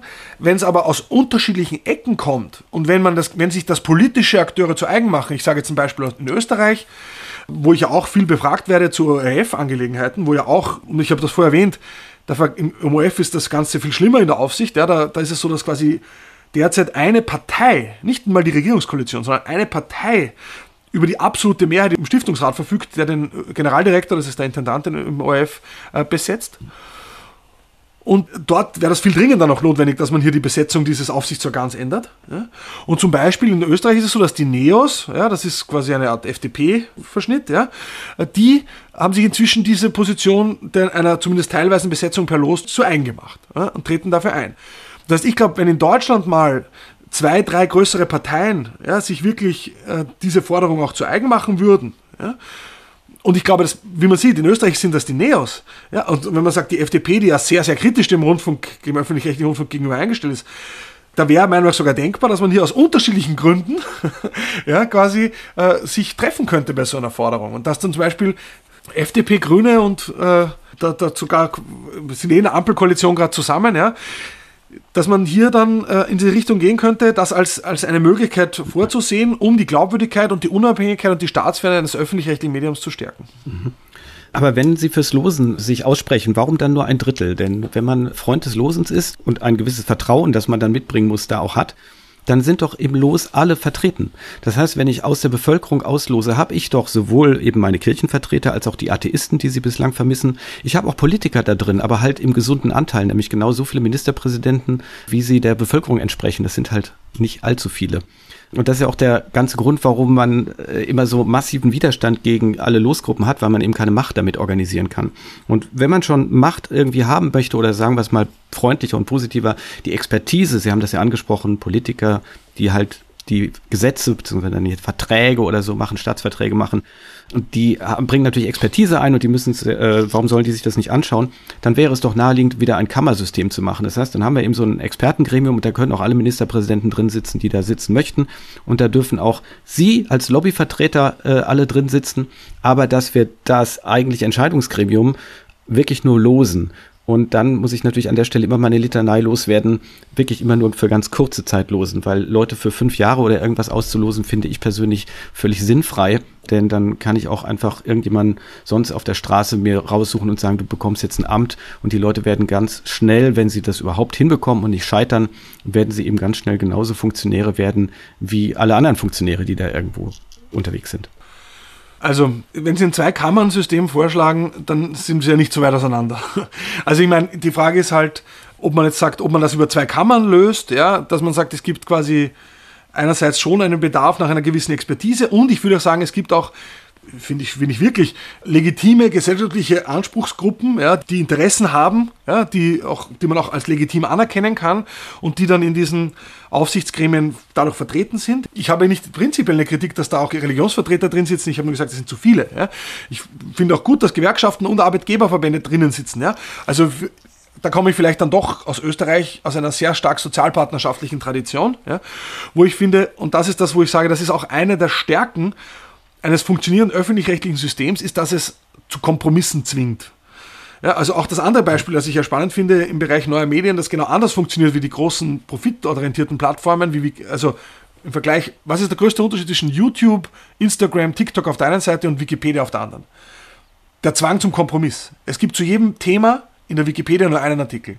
Und man muss sich einigen darauf, was da drin steht. Ja, das ist teilweise umstritten, das ist teilweise noch nicht schön anzuschauen. Äh, da sind dann teilweise Kompromissformeln drinnen, die auch nicht schön zu lesen sind. Ja. Aber es zwingt dazu, sich zu einigen und es ist nicht so, dass der, der am lautesten schreit, der die meisten Follower hat, äh, dass der belohnt wird. Also eben nicht das Recht des Stärkeren, nicht, zumindest nicht so klar. Ja. Es gibt natürlich auch dort Leute, die mehr Zeit haben und mhm. sich besser auskennen. So, und äh, ich finde, das ist beim öffentlich-rechtlichen Rundfunk ähnlich. Ja? Also, dass man hier quasi zwingt, sich zu einigen. Also zum Beispiel, ein, dass es qualifizierte Mehrheiten gibt. Also der, der Intendant oder auch die Mitglieder des Verwaltungsrats, wie ich einer bin, müssen mit drei Fünftel Mehrheit der Mitglieder des Gremiums gewählt werden. Das heißt, da gibt es kein Durchregieren einer Seite. Ja, ich muss irgendwie da mich auf einen Kompromiss einigen. Und das heißt, ob man das jetzt über zwei Kammern löst, ja, dass man sagt, okay, man hat da eine Kammer, die quasi so wo man nicht immer das Wort hat, welche Kammer darf was. Ja? Also im, im Englischen gibt es ja auch äh, House of Commons, House of Lords. Ja? In den USA Senat und Repräsentantenhaus, die sind viel mehr gleichwertig. Ja? Im England ist es genau nicht so. Ja? Das House of Lords hat viel weniger zu sagen. Ja? Wie man das dann alles machen könnte, müsste, sollte. Ja? Auch die Länge der Legislaturperioden. Ich bin da total offen für alles, ja, dass man das diskutiert. Ja. Ich sage jetzt nicht, ein Zwei-Kammer-System ist falsch aus den und den Gründen. Ich gebe zu, ich habe auch gar nicht lange genug drüber nachgedacht.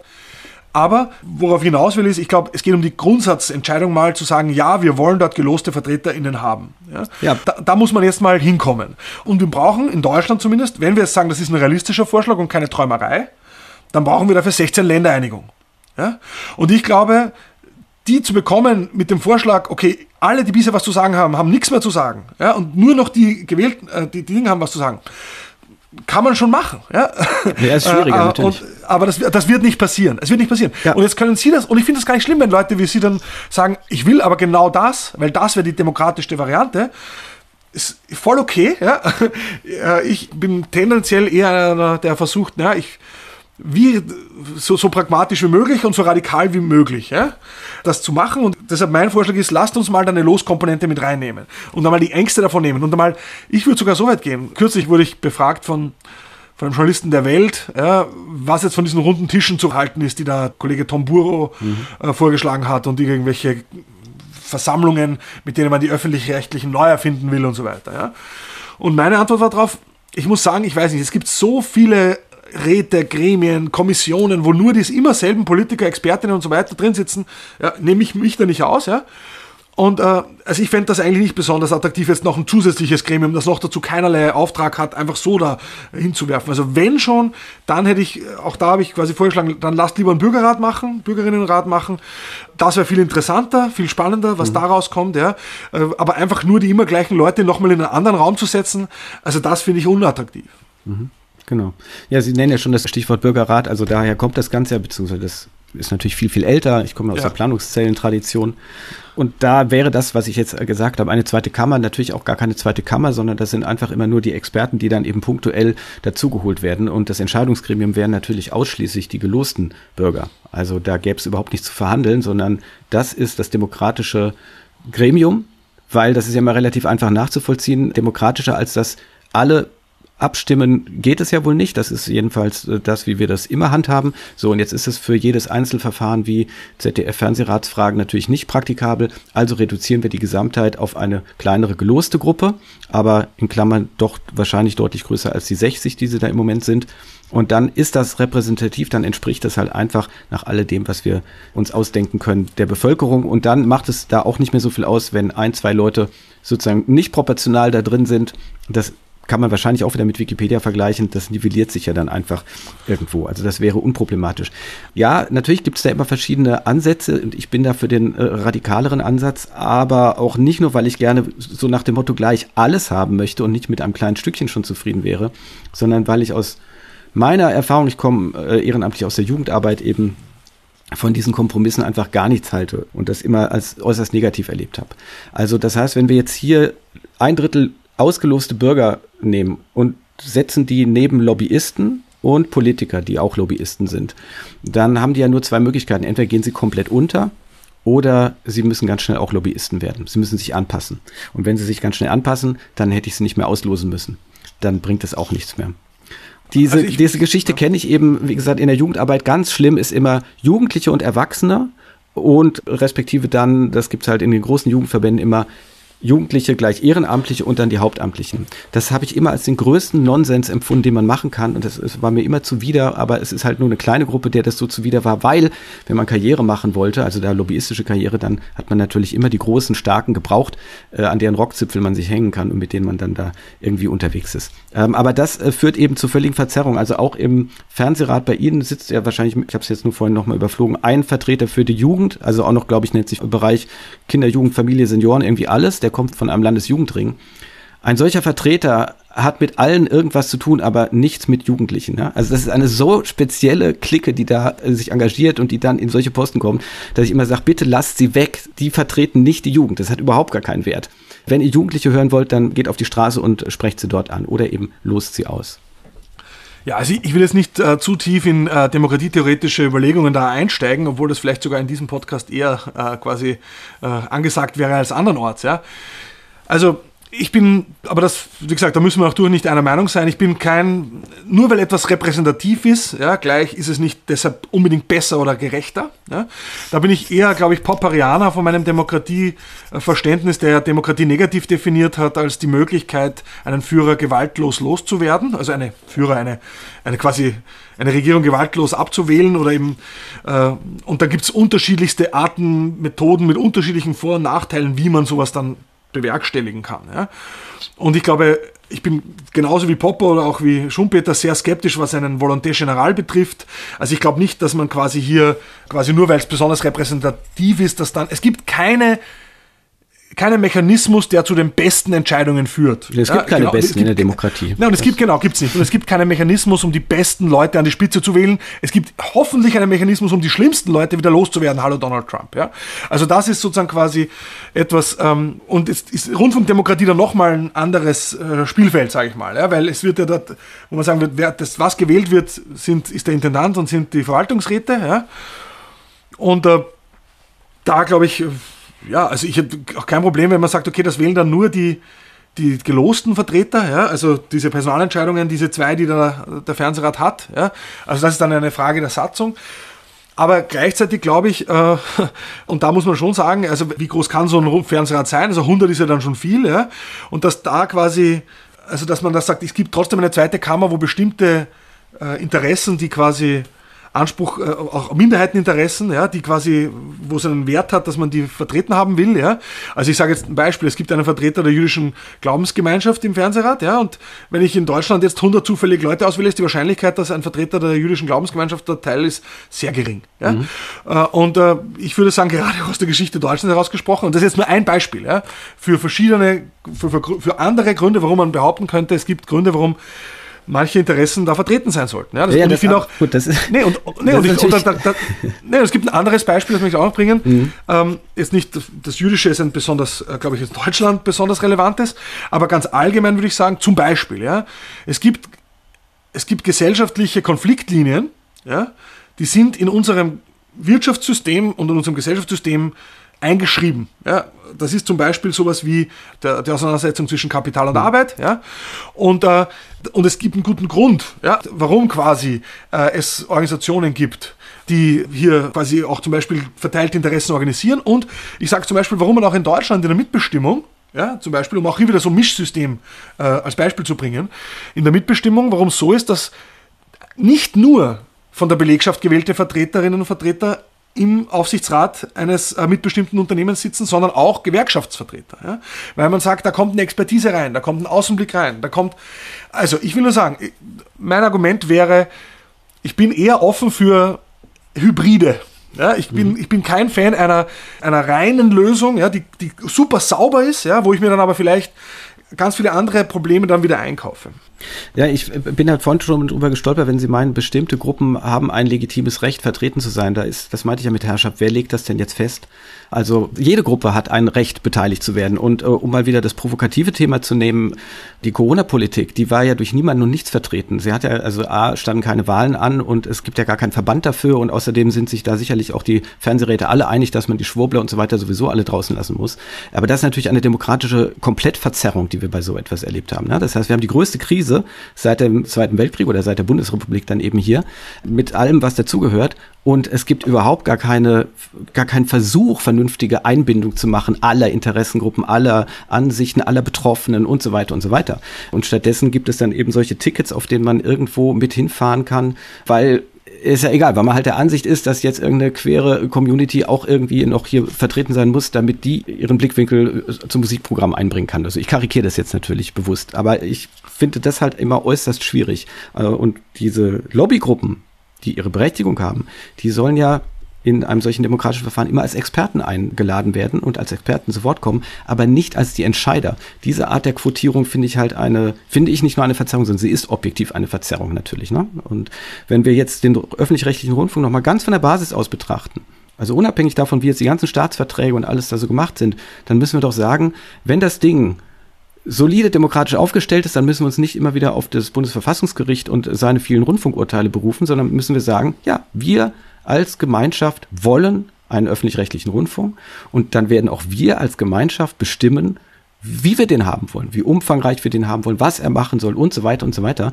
Und das müssen wir organisieren. Und da ist eben diese alte Praxis, dass wir immer auf die Lobbygruppen schauen, das ist ja ganz extrem auch in NRW beim Privatradio so geregelt worden, ist halt irgendwie, finde ich, die schlechteste Lösung, die man sich da ausdenken kann.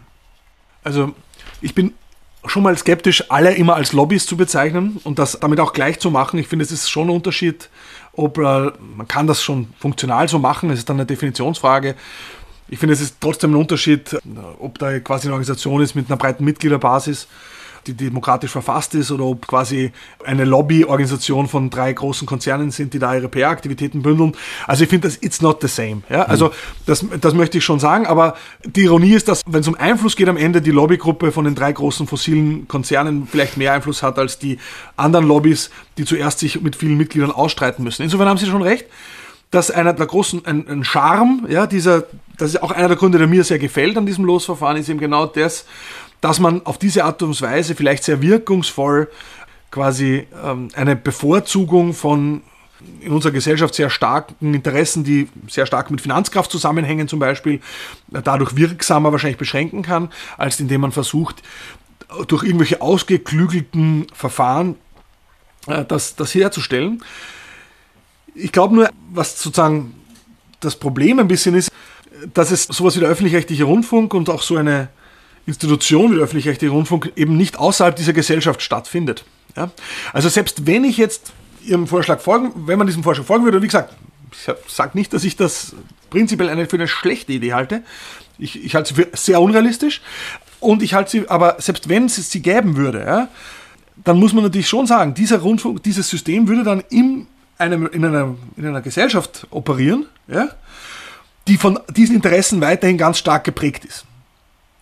Und, mein, und meine These, und die kann falsch sein, ich habe wirklich, ich weiß nicht, ob sie stimmt, aber meine These auch in meiner eigenen äh, Beschäftigung mit wie sozialer Wandel und wie Stabilität in, in arbeitsteiligen Gesellschaften funktioniert, wäre, dass diese Lobbygruppen, die sie quasi beschränken wollen in ihrer Macht, wenn die dort gar nichts zu sagen haben, im Zweifel lieber die Vernichtung und Abschaffung dieses Instruments äh, äh, quasi forcieren würden, mhm. als sich dem auszusetzen auf Dauer. Ja. Und das ist jetzt kein, das finde ich jetzt nicht naiv und also und ich, ich, es hört sich vielleicht, Sie können sagen, dass es zu instrumentell ist, meine Vernunft. Das lasse ich mir vorhalten. Ja? Aber meine These ist, ja, einer der Gründe, warum es den öffentlich-rechtlichen Rundfunk in Deutschland immer noch gibt, ist, weil die CDU dort sehr stark verankert ist. Wenn die quasi das Gefühl hätten, die kommen da nicht so durch. Einer der Gründe, warum die AfD so radikal gegen den öffentlich-rechtlichen Rundfunk schießt, ist, weil sie nichts zu plaudern haben. Weil sie quasi dort nicht vorkommen in den Aufsichtsgremien. Das heißt, es ist kein Plädoyer dafür, mehr AfDler reinzuholen, aber natürlich ist die Frage berechtigt, ob es klug ist, ein öffentlich-rechtliches quasi System zu haben, wo dann äh, im Osten quasi die, die, die ganz starken gewählten Vertreterinnen und Vertreter gar nicht vorkommen. Inzwischen gibt es vereinzelt welche.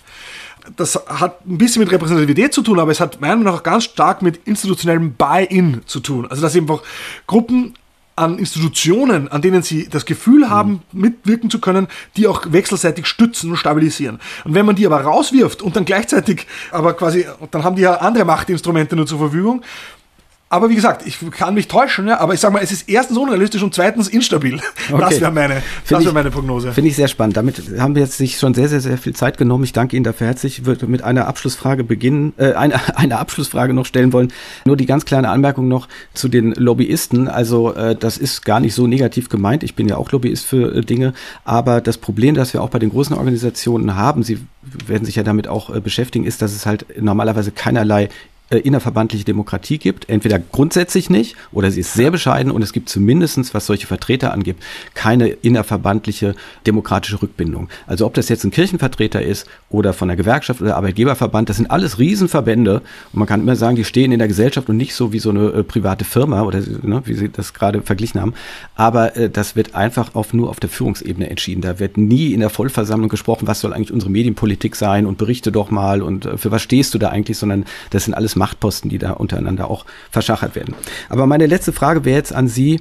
Äh, ich fand das sehr, sehr spannend und Sie haben, finde ich, sehr viele Ideen jetzt auch eingebracht, in welche Richtung es gehen könnte. Wie sehen Sie, dass diese Diskussion vorangebracht werden kann? Was ist der Ort dafür? Wird man im Fernsehrat, jetzt aufs ZDF bezogen, dort diskutieren? Braucht es eine bestimmte Art von Öffentlichkeit? Wen interessiert das überhaupt? An welcher Stelle kann dieser Diskurs jetzt weitergehen? Das würde mich noch interessieren mein Eindruck und aus meiner Erfahrung in den sechs Jahren, die ich jetzt im Rundfunkdemokratischen Gremien verbracht habe, einer der Gründe, warum ich auch zum Beispiel von Tag 1 geblockt habe, ja, bei netzpolitik.org, warum ich zusätzlich zu meinen Blog-Einträgen noch, man kann das nachlesen, weil ich äh, regelmäßig in anderen überregionalen und regionalen Medien nicht nur für Interviews zur Verfügung stehe, das sowieso, aber auch Gastbeiträge veröffentlicht habe. Kürzlich im Tagesspiegel, vor ein paar, vor ein paar Monaten in der Süddeutschen, dazwischen im Standard. Das sind, das mache ich ja nicht nur, weil mir langweilig ist, weil mir ist wirklich nicht langweilig, aber weil in einem Punkt die Chefs und Chefitäten und die Führungsriege der Sender und die verantwortlichen Rundfunkpolitikerinnen und Politiker gleich sind. Sie reagieren am sensitivsten und sensibelsten auf mediale Öffentlichkeit und Aufmerksamkeit. Hm. Ja, das heißt, das ist einfach das, worauf sie reagieren, weil das oft auch als Proxy, als Annäherung für öffentliche Interessen äh, wahrgenommen wird. Ich finde, das ist oft unfassbar verzerrt. Ja, das ist ja genau das Problem, äh, vor dem wir häufig stehen, eben genau auch diese Lobbyprobleme, die Sie ansprechen. Aber das heißt, ich glaube, es wird sich in die Richtung nur dann etwas tun, wenn mehr aus mehreren Ecken von mehr Menschen im öffentlichen Diskurs und zwar auch in als legitim und als relevant empfundenen Foren. Ja, also dieser Podcast, den wir hier veröffentlichen, der ist nett, aber der wird nicht viel bewegen. Ja, der wird nicht mal wahrgenommen werden von den relevanten EntscheidungsträgerInnen. Ja. Aber äh, zum Beispiel äh, Gastbeiträge in Tageszeitungen absurderweise, obwohl die ja immer weniger gelesen werden, ja, aber dann wiederum verbreitet werden. Was bei Markus Lanz diskutiert wird, ja. Was ich da, das hört, ich, ich war noch nie bei Markus Lanz, aber ich, ich sage sag nur, äh, eigentlich muss man schon sagen, worum es wirklich jetzt gehen wäre, dass man überhaupt diese Frage der Bestellung per Los als reale und sinnvolle Alternative in die aktuellen Reformdebatten einspeist. Und das gelingt meiner Meinung nach noch zu wenig. Ja, das, ich, ich war jetzt kürzlich, letzte Woche äh, war ich im, in einer Bundestagsanhörung im Kultur- und Medienausschuss zur Strukturreform der Öffentlich-Rechtlichen. Habe dort auch das Thema Losverfahren erwähnt, damit es zumindest mal im Parlamentsprotokoll steht, ja. Aber da war ich halt auch alleine, ja. Also ich würde sagen, je mehr Menschen, ja, das aus unterschiedlichen Ecken in den öffentlichen Diskurs einbringen, ja, desto größer die Chancen, dass es auch Parteien sich zu eigen machen ja, und dann äh, das quasi irgendwann als Abtausch äh, da dann quasi irgendwann mal doch passiert. Ja. Also ich glaube, meine Prognose wäre allerdings, ob das ohne neuerliches Bundesverfassungsgerichtsurteil geht, ich bin skeptisch. Herr Professor Dobusch, ich danke Ihnen ganz, ganz herzlich für die Zeit und für äh, dieses spannende Gespräch, auch Diskussion mit Ihnen über die demokratische Beteiligung der Bevölkerung am öffentlich-rechtlichen Rundfunk. Vielen Dank. Danke. Soweit also das Gespräch mit Leonard Dobusch. Ich habe jetzt noch vier Anmerkungen. Ich möchte damit nicht irgendwie mein Hausrecht hier in besonderer Form ausnutzen. Es ist also nichts, was ich mit Herrn Dobusch noch hätte diskutieren müssen oder sollen, sondern es sind Anmerkungen, die man sonst als Text in die Shownotes oder so schreiben müsste. Das erste betrifft kurz den Begriff der Demokratie. Herr Dobusch hat ja auf Karl Popper da verwiesen und der hat 1987 im Spiegel Folgendes geschrieben, was immer wieder zitiert wird.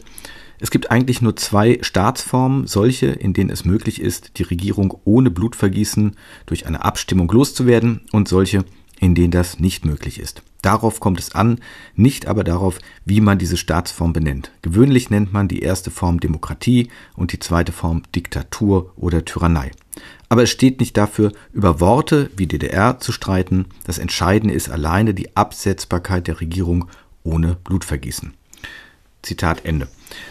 Ähm, das ist quasi ja auch die mehr oder weniger herrschende Auffassung. Ähm, andere formulieren es dann eben etwas moderner. Demokratie zeichnet sich aus durch äh, freie, geheime, gleiche Wahlen und so weiter. Ich finde das allerdings noch lange nicht der Weisheit letzter Schluss, sondern es ist eigentlich genau das, was Churchill gesagt hat. Demokratie ist die schlechteste aller Regierungsformen, abgesehen von all den anderen Formen, die von Zeit zu Zeit ausprobiert worden sind, was ja nur bedeutet, ähm, wir sprechen nur über das, was es eben bislang gab und nicht über das, was man noch machen könnte. Also deswegen nicht der Weisheit letzter Schluss. Der geläufige Begriff Volksherrschaft als Übersetzung von Demokratie kann ja für meinen Geschmack nur bedeuten, dass es um Selbstbestimmung geht.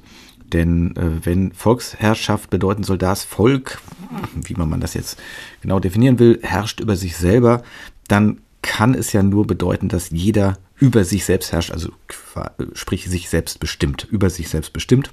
Alles andere wäre ja wieder die Herrschaft von irgendjemand, also geht es letztendlich um Freiheit, die so ein bisschen jetzt gerade in äh, der Corona-Zeit verpönt worden ist. Ähm, das galt fast ein bisschen als unschicklich über Freiheit zu reden, aber letztendlich ist es natürlich das Kernelement, auch das, was die Demokratie ausmacht, bei uns dann immer gerne genannt, äh, die freiheitlich-demokratische Grundordnung oder so. Aber ohne Freiheit kann es ja gar nicht funktionieren, denn was soll denn bitte eine Demokratie ohne Freiheit sein? Ist ja komplett absurd. Die Freiheit besteht ja gerade darin, dass ich selbst entscheiden darf, also dass ich eben mich selbst oder dass ich über mich selbst bestimmen darf. Und äh, da kann man ja immer wieder auf den auf diese wunderbare Kurzformel im Prinzip verweisen aus der französischen Erklärung der Menschen- und Bürgerrechte von 1789. Da heißt es in Artikel 4, der Anfang davon, die Freiheit besteht darin, alles tun zu können, was einem anderen nicht schadet. Ja, das ist ja genau, das heißt ja einfach nur äh, Freiheit leben. Denn in dem Moment, wo ich dem anderen schade, lebe ich keine Freiheit mehr aus, sondern übe ich Herrschaft aus. Und darum geht es ja gerade nicht. Es geht um Freiheit. Also, deswegen äh, werbe ich immer wieder dafür, bitte lasst uns hier nochmal auch grundsätzlich reden. Und das hat nichts damit zu tun, jetzt von der echten und wahren und sonstigen Demokratie zu sprechen, auch wenn ich selber ja das natürlich provokativ schon so gemacht habe, unter anderem eben in einem Buchtitel. Ähm, wir nennen das gerne alles Demokratie und wenn noch irgendwelche ähm, Adjektive oder sonst was dran kleben will, der soll das tun. Aber es ist halt nicht, es gibt nicht diese eine Form, sondern wir sollten daran arbeiten, sie zu entwickeln, mehr Demokratie eben zu machen, demokratischer zu werden Und ähm, der ganze Podcast hier wirbt ja für das aleatorische Prinzip, weil ich denke, anders, was anderes kenne ich bislang nicht, wie wir das sinnvoll organisieren können sollten. Und darüber möchte ich hier regelmäßig diskutieren. Also deswegen ist der Austausch von Herrschaft, äh, was nur ein ganz, ganz bescheidener Schritt äh, auf oder auf dem Weg der Demokratisierung und das betrifft dann letztendlich auch die Gremien, über die wir hier gesprochen haben. Also wenn ich da wieder sage, naja, da ist quasi für eine bestimmte Amtszeit von vier, acht Jahren ähm, Macht an bestimmte Leute gegeben, die dann stellvertretend irgendwas tun sollen, dann finde ich das immer noch, noch halt sehr bescheiden. Das ist die erste Anmerkung. Die zweite betrifft, ist ganz, ganz kurz. Ähm, Herr Dobusch hat ja gesagt, Fernsehrat ist ja so ein ehrenamtliches Gremium wie so viele Gremien. Das muss man sich auch leisten können. Ja, leisten können. Also man muss die Zeit dafür haben, hat er gesagt. Ähm, das ist alles richtig, will ich auch nicht in Abrede stellen, aber ich möchte nochmal auf diese Verzerrungen eben hinweisen, was ich ja im Podcast schon ausführlich gemacht hatte oder zumindest deutlich meiner Ansicht nach. Aber ähm, überall in solchen Gremien wo man ehrenamtlich tätig ist, gibt es Aufwandsentschädigungen. Nicht in kleinen Vereinen und so weiter, aber überall, wo es ein bisschen offizieller ist, ähm, wo staatliche Interessen oder eben hier von irgendwelchen Körperschaften oder so Interessen gibt, gibt es Aufwandsentschädigungen. Und ähm, dann ist halt die Frage, von welcher Perspektive aus man guckt. Also als Mitglied des Fernsehrats bekommt man beim ZDF pro Monat schon mal 520 Euro und dann pro Sitzung noch 150 Euro. Pro Sitzung 150 Euro ist jetzt natürlich nicht so viel, aber es ist deutlich über Mindestlohn, wollen wir mal klar sagen. Selbst wenn die also lange tagen würden, ähm, liegen wir da ganz weit über dem Mindestlohn, den wir in Deutschland haben. Und ähm, deswegen finde ich das jetzt nicht gerade so nix. Das muss man schon sagen. Das ist natürlich aus der Perspektive von Gutverdienern geguckt, die das noch so mitnehmen, die das als Aufwandsentschädigung betrachten können. Und dann ist natürlich, muss ich jetzt nochmal als Klammerbemerkung sagen, immer die Frage, macht das jemand in seiner Freizeit oder ist das nicht eigentlich doch auch seine Arbeitszeit, weil darf er sich selber einteilen oder gehört sogar zum Jobprofil dazu oder wie auch immer. Ähm, Im Verwaltungsrat gibt es sogar noch ein bisschen mehr Geld, 780 Euro pro Monat. Und äh, das gleiche für die Sitzung. Dann die dritte Anmerkung, auch kurz, äh, Schöffenauslosung. In Österreich ist es tatsächlich so, dass Schöffen ausgelost werden, in Deutschland nicht. Das wird immer wieder behauptet, es wird immer wieder dieses Beispiel gebracht. Nein, in Deutschland werden die Schöffen für Gerichte nicht ausgelost. Das ist nicht wahr. Äh, einfach mal nachgucken. Die werden vorgeschlagen. Und dann möchte ich etwas ausführlicher noch als viertes auf dieses Prinzip der Auslosung kommen. Und zwar einfach jetzt nur für diejenigen, die dieses Verfahren Planungszelle und äh, womit ich immer hausieren gehe, noch nicht so kennen. Die anderen können dann, glaube ich, an der Stelle abschalten. Ich mache es aber hier nur ganz kurz, weil den Rest sollte man auch woanders nachlesen. Das ganze Verfahren verlangt, dass wir eben Menschen auslosen aus der Bevölkerung beziehungsweise aus der Grundgesamtheit, für die repräsentiert werden soll. Das kann ja sonst auch eine, eine, Stadt nur sein, eine Kommune nur sein oder was auch immer. Es kann auch nur ein Teil der Bevölkerung sein, also meinetwegen alle Schülerinnen und Schüler oder sonst irgendetwas. Ähm, hier beim Fernsehen oder insgesamt im Rundfunk haben wir natürlich wohl eher die Gesamtbevölkerung im Blick. Über Mindestalter und so weiter kann man dann reden, aber das ist jetzt im Moment nicht ganz so wild. Also haben wir die Bevölkerung, aus der wird ausgelost. So, wie viele brauchen wir da? In dem klassischen Verfahren, das da eben Planungszelle heißt, nicht sehr attraktiv, ein uralter Name aus den 1970er Jahren. Ähm, das Ergebnis heißt Bürgerrat, äh, Bürgergutachten, nicht Bürgerrat. Bürgerrat ist das andere Verfahren. Ähm, deswegen wird es auch manchmal als äh, Bürgergutachtenverfahren oder so bezeichnet. Also diese alten Planungszellen oder Citizen Jury auf Englisch, parallel tatsächlich auch so entwickelt, äh, geht davon aus, dass man die Gruppen immer recht klein lässt. Das heißt, hier konkret nicht mehr als 25 Menschen nimmt. 25 Menschen bilden eine Planungszelle, eine Gruppe, in der beraten wird und entschieden wird. Die Beratungen finden aber auch nicht in diesem Plenum mit 25 Leuten statt, sondern immer wieder in Kleingruppen, A5 Personen, also fünf Kleingruppen. Und diese Kleingruppen werden für jede Beratungseinheit neu wiederum gelost, sodass also die Menschen, die da zusammenkommen, auch immer wieder in, einem, in einer anderen Konstellation aufeinandertreffen. Und beraten werden soll nur in diesen Kleingruppen. Warum das ganze Verfahren so? Ähm, weil man festgestellt hat und weil ähm, Peter Dienel, der es entwickelt hat, damals zunächst mal in der Annahme war, dass man da frei miteinander reden kann, dass alle zu Wort kommen, dass sich Hierarchien, die es da gibt, also so äh, wortgewandte Leute, weniger wortgewandte Leute und so weiter, dass sich das relativ schnell ausgleicht. Und die Praxis hat eben über jetzt die 50 Jahre, die wir das schon machen, gezeigt, ja, das ist auch so. Es kommen tatsächlich alle zu Wort und diese Gruppen werden auch sehr, sehr schnell ähm, stark in sich. Also wenn man als Prozessbegleiter oder so da unterwegs ist und dann meinetwegen mal in so eine Kleingruppe vorsichtig kommt, anklopft und sagt, ich wollte mal ganz kurz was ankündigen oder so, mm, dann merkt man, dass äh, das ist nicht gerne gesehen und die sind da schon Chef im Ring. Das geht alles sehr schnell. Also es wird in diesen Kleingruppen nur miteinander diskutiert und dann Normalerweise deswegen ja Planungszelle, soll natürlich irgendwas geplant werden. Dabei geht es aber nicht darum, dass man besonders kreativ ist. Dafür gibt es andere Verfahren, die viel, viel, viel besser sind, sondern man soll aus vorhandenen Planungsentwürfen, aus Ideen, aus konkreten Konzepten ähm, das Beste ausfindig machen. Das kann natürlich auch bedeuten, dass man da irgendwas zusammen modelt oder irgendwie nochmal verändert oder dass man Rückfragen stellt und sagt, da muss noch irgendwas gemacht werden. Also das heißt, es gibt jedenfalls immer etwas miteinander zu besprechen, Fragen zu klären, Ideen auszutauschen. Das passiert in diesen Kleingruppen und dann äh, geht man aus dieser Kleingruppe mit Empfehlungen raus. Ja? Also da gibt es halt klare Fragestellungen, wollen wir dies, das, jenes, soll das so oder so gemacht werden und äh, mit diesen Empfehlungen geht man raus. So, dann kommen also schon innerhalb einer Planungszelle fünf Gruppen mit ihren Ergebnissen raus. Die stellt man sich kurz vor, es wird nicht darüber diskutiert, also es werden keine langen Reden gehalten, alle das, was man von schrecklichen Seminaren kennt, findet dort nicht statt, es wird ganz kurz gesagt, was es ist. Ähm, klassisch noch irgendwie mit, mit Karte eben an die Wand gebappt und dann wird abgestimmt.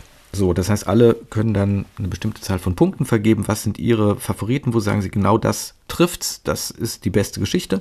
Hintergrund hierbei ist, und es zeigt sich auch da wieder, ähm, die Leute applaudieren sozusagen nicht nur für ihre eigene Idee, die sie in, ihrem, in ihrer Kleingruppe entwickelt haben oder die sie dort erfolgreich äh, irgendwie durchgebracht haben, sondern man kann durchaus feststellen, ach guck mal, das andere ist ja noch besser oder geht noch weiter oder ist noch wichtiger, je nachdem, um was geht werden ja auch Einzelpunkte gesammelt, es wird nach Prioritäten gesucht oder, oder, oder, ähm, so dass das ein ganz wichtiges Verfahren ist. So. Das ist also diese eine Planungszelle. Und jetzt, weil wir es ja mit der Zufallsauswahl zu tun haben und 25 Menschen nicht allzu viel sind, macht man sinnvollerweise mehrere dieser Gruppen parallel. Und jetzt, wenn meine Auslosung vernünftig funktioniert, ich da also keine systematischen Verzerrungen drin habe, dann kann, passiert Folgendes, nehme ich 100 Menschen, also vier Gruppen parallel, die beraten. Sie kriegen alle die gleichen Fragestellungen und sie kommen zum, zu einem vergleichbaren Ergebnis, zu einer vergleichbaren Empfehlung, dann ist das sehr, sehr valide. Dann ist nicht davon auszugehen, dass wenn ich noch 100 mehr Menschen nehmen würde, sich irgendetwas ändern würde. Ne? Statistik. Das sieht natürlich anders aus, wenn äh, da von den vier Gruppen irgendwie zwei so, zwei so sagen oder alle vier ganz unterschiedliche Ideen bringen, dann war die Fragestellung nicht eindeutig genug, dann äh, gibt es offensichtlich noch Klärungsbedarf oder es ist eine Sache, die halt wirklich aus welchem Grund auch immer hinter ganz knapp ist, dann brauchen wir definitiv mehr Leute. Das wäre jetzt auch hier mein konkreter Vorschlag, wie an anderen Stellen dann auch. Ähm, man sollte jetzt mal für die Diskussion sagen, okay, wir brauchen 100 Leute, es ist nämlich nicht sehr viel, das kriegt man überall unter, äh, das ist äh, leicht zu managen, alles nicht allzu kompliziert. Und äh, wenn wir dann feststellen, die Fragestellung war doch zu kompliziert oder äh, war, war nicht auf den Punkt genug, also wir kriegen nicht eine klare Entscheidung, denn die Idee ist ja, dass wir nicht hinterher irgendwie ganz knapp sagen, 50,1 Prozent haben irgendwie für etwas gesagt, sondern dass äh, durch dieses gemeinsame Miteinander dran arbeiten irgendwie Lösungsvorschläge kommen, die eine deutliche Mehrheit bekommen. Das gelingt auch sehr, sehr oft. Ähm, so dass man dann, also wenn man sagt, okay, das war zu knapp, dann muss man es eben nochmal machen, dann braucht man eventuell auch mehr Leute. Ähm, auch das sollte kein Problem sein, dann kann man auch mehrere hundert nehmen. Ähm, das ist, wenn wir mal hier von einem bundesweiten Rundfunk ausgehen, in puncto Kosten und Organisation und so weiter wirklich alles noch äh, Pillepalle. Also kein allzu kompliziertes Ding. Ähm, ja, wie, wie wird da beraten? Wie lange wird da beraten? Ähm, diese einzelnen Einheiten gehen halt vielleicht eine Dreiviertelstunde. Es ist, äh, im, im, im, Originalverfahren ist es sehr genau durchgetaktet. Ähm, aber ich sag mal so, in der Größenordnung, es gibt also irgendwie immer einen Input am Anfang. Also was ist das Thema? Was ist unsere Fragestellung? Über was soll ich eigentlich entscheiden? Dann brauche ich Fachleute, die mir das vortragen. Ähm, das kommt mir ehrlich gesagt in vielen Verfahren etwas kurz. Da kann man sich durchaus mehr Zeit für nehmen ähm, oder das Ganze breiter anlegen, wenn man es nicht zu kleinteilig machen will in vielen Schritten. Und dann, ja, muss ich halt eine Dreiviertelstunde oder Stunde darüber beraten, je nach der Fragestellung und komme dann mit meinem Ergebnis daraus. Das ist Grundsetting und das Ganze geht, äh, also die echten Planungszellen gehen vier Tage normalerweise, manchmal werden sie schon verkürzt. Ähm, länger als vier Tage sollte man es wirklich nicht machen. Auch nach meiner Beobachtung ist am vierten Tag eine gewisse Ermüdungserscheinung dann da, man freut sich aufs Ende und äh, es kommt auch sehr viel Routine rein. Das heißt, wenn man jetzt sich vorstellen würde, man macht das über zwei Wochen, wie das Dienle ursprünglich mal gedacht hat oder so, dann äh, kriegen wir sicherlich nicht mehr die Ergebnisse, die wir bislang haben, weil die Leute immer mehr in so eine professionelle Rolle hineinwachsen.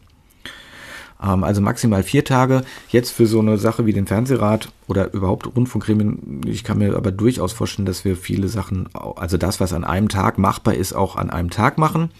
Der Hintergedanke sonst für mehrtägiges ist halt, dass auch die Arbeitsweise sich verändert, aber das macht natürlich nur Sinn, wenn ich an einer Entscheidung arbeite, die überhaupt erst am Ende getroffen wird. Ne? Also wenn ich mich schrittweise einer Sache näher. Also so ein Klassiker ist zu sagen, wir brauchen eine Umgehungsstraße und die kann jetzt rechts rumgehen um den Ort, links rumgehen, als Riesenbrücke drüber oder als Tunnel drunter durch. Ein bisschen karikiert.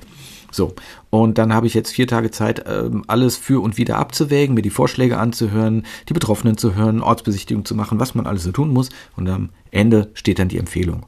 Und wenn das Verfahren vernünftig gelaufen ist, dann ähm, ja, oh Wunder, oh Wunder, gibt es äh, eine sehr eindeutige Empfehlung für eine dieser Lösungen, weil sie eben einfach überzeugt.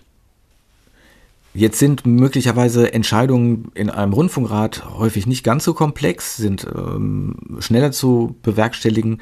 Da kann ich mir gut vorstellen, das muss man eben ausprobieren. Ja? Bitte jetzt hier nicht aus der Theorie ableiten, sondern muss man einfach experimentieren, und gucken, ob das Ganze zu zufriedenstellenden Ergebnissen führt. Ich kann mir vorstellen, dass man da auch mit äh, kürzeren Beratungen auskommt, dass also Sachen auch in einem Tag machbar sind, dass es äh, Themen gibt, die einfach peu à peu abgehandelt werden oder en bloc vorgestellt.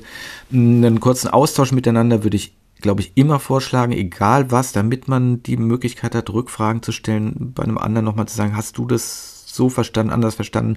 Also nachdenken schadet ja wohl grundsätzlich nicht, aber man wird nicht äh, für jede Sache sozusagen das klassische Planungszellenverfahren brauchen, dass man dann über jede Detailfrage äh, in die Beratung geht und eine Dreiviertelstunde berät und dann äh, Kärtchen schreibt und Punkte verteilt und so weiter.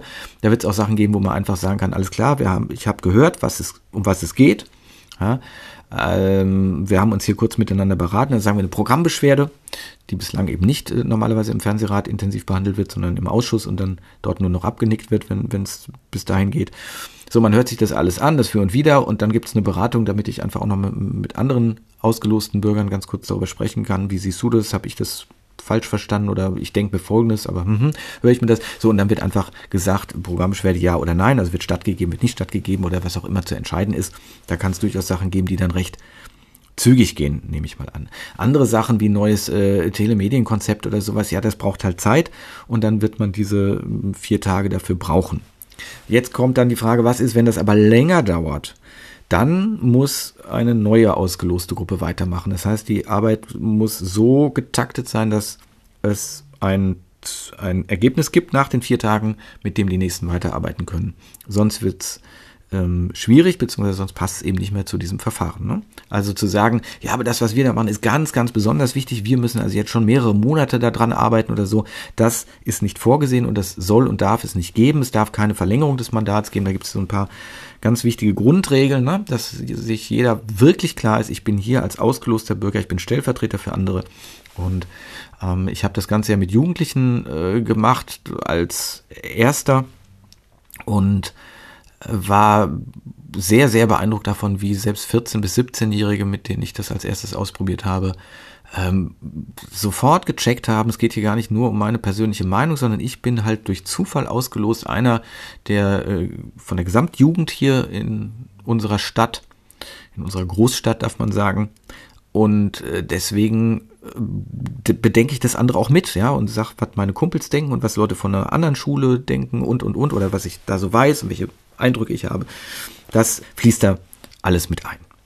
Also das heißt, äh, keine Verlängerung, auf keinen Fall mehr als diese vier Tage, wenn der Beratungsprozess länger braucht, was natürlich häufig allein schon deswegen der Fall sein wird, weil man Zwischenergebnisse hat, die, äh, die verlangen, dass weitere Expertise eingeholt wird, dass, was weiß ich, Entwürfe neu geschrieben werden, umgearbeitet werden und so weiter, wie wir das gerade jetzt im parlamentarischen Raum natürlich ganz viel haben, aber das gilt ja auch hier für Satzungen, Geschäftsordnungen, was weiß ich, was es alles gibt für Programme.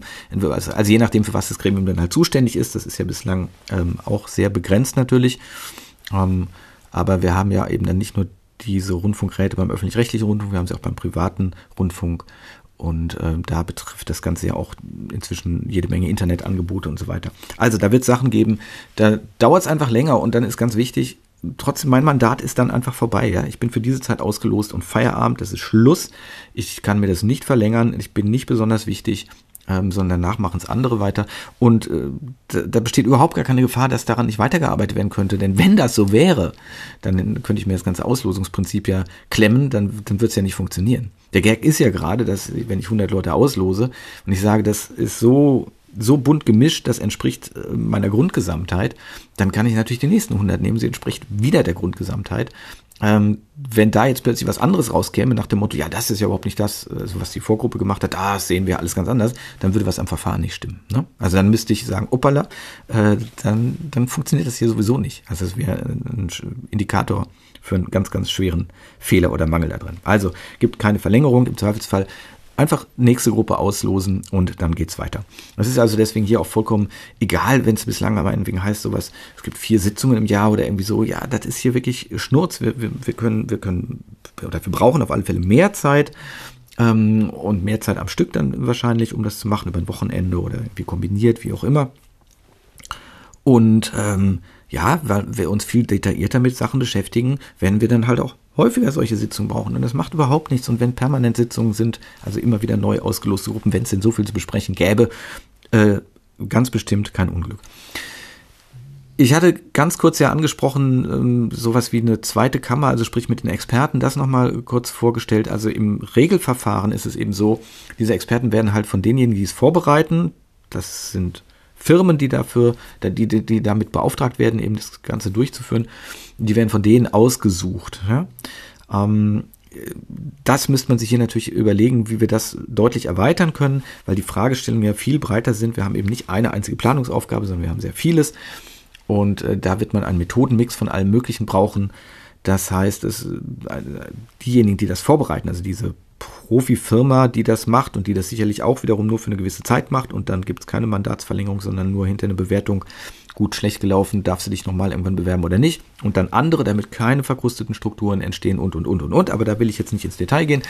Aber man wird einen Methodenmix brauchen, ähm, der eben sagt, wir gucken, was läuft in der Mediendiskussion. Wir gucken auch, was läuft in den Publikumsdiskussionen, also sprich in Social Media und so weiter. Was sagen die Medienjournalisten auf ihren Seiten und in ihren vor allem ja Rundfunkmagazinen?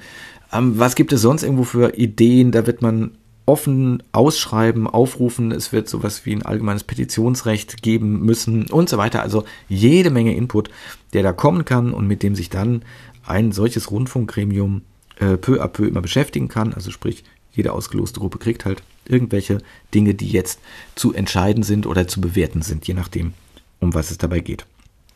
Also da ist jedenfalls äh, jetzt erstmal keine Grenze gesetzt, dass man sagt, ja, die Aufgaben dürfen nicht wachsen. Das ist ja gerade skalierbar, ganz anders, als wenn ich ähm, berufene oder delegierte Menschen habe, die haben nur eine gewisse Zeit zur Verfügung, nur ein bestimmtes Nerven Kostüm, das strapaziert werden darf.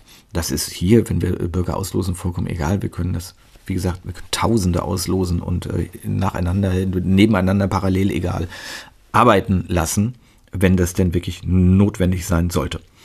So, wie wird ausgelost? Äh, bislang läuft das Ganze über Einwohnermeldeämter, ne, weil nur dort die Daten angeblich jedenfalls äh, vorliegen. Hm, das ist ein bisschen aufwendig, macht aber auch nichts. Letztendlich gibt es aber natürlich auch andere Möglichkeiten oder könnte man dann, wenn es ein Verfahren ist, was permanent gebraucht wird, kann man sich natürlich auch sicherlich äh, andere Verfahren ausdenken, wie wir an diese Daten kommen. Hm, es ist jedenfalls machbar und es ist äh, erprobt, um vielfältig genug zu sein und dass eben nicht nur Leute die äh, in Berlin wohnen, irgendwie die Chance haben dran zu kommen oder die nur am Senderstandort sind oder wie auch immer. Wie ist es dann noch mit der äh, Teilnahme? Das wäre natürlich an so einer Stelle zu gucken. Grundsätzlich ist die Idee bei aleatorischer Demokratie natürlich, dass es eigentlich eine, ähm, ja, mehr oder weniger eine Verpflichtung gibt. Es muss zumindest eine absolute Chancengleichheit für alle geben, das Mandat auch wahrzunehmen, die ausgeloste Berufung sozusagen. Das heißt, äh, auch hier natürlich einen echten Verdienstausfall, nicht eine Aufwandsentschädigung, die obendrauf, wenn jemand gar keinen Verdienst hat, dann muss er sozusagen dafür verdienen. Also es gibt eine Anerkennung dafür, eine ordentliche Honorierung. Aber wer eine Firma hat oder egal, auch nur ein, äh, ein Aushilfsjob oder sonst wie, der muss natürlich dafür vergütet werden. Das muss natürlich geregelt sein, dass man dafür freigestellt wird, um teilnehmen zu dürfen. Also, dass es einen gesetzlichen Anspruch darauf gibt oder sogar die gesetzliche Verpflichtung von Schule, Arbeit, was auch immer, freigestellt zu werden. Wenn es häusliche Betreuung braucht oder so, muss das unterstützt werden und so weiter. So, und letztendlich wird es natürlich immer Leute geben, die sagen, es geht aber bei mir gerade nicht, weil ich drehe gerade den Film meines Lebens oder was auch immer. Und ich persönlich bin da nicht der Ansicht, dass wir dann unbedingt auf Teilnahmepflicht pochen müssten. Manche machen das.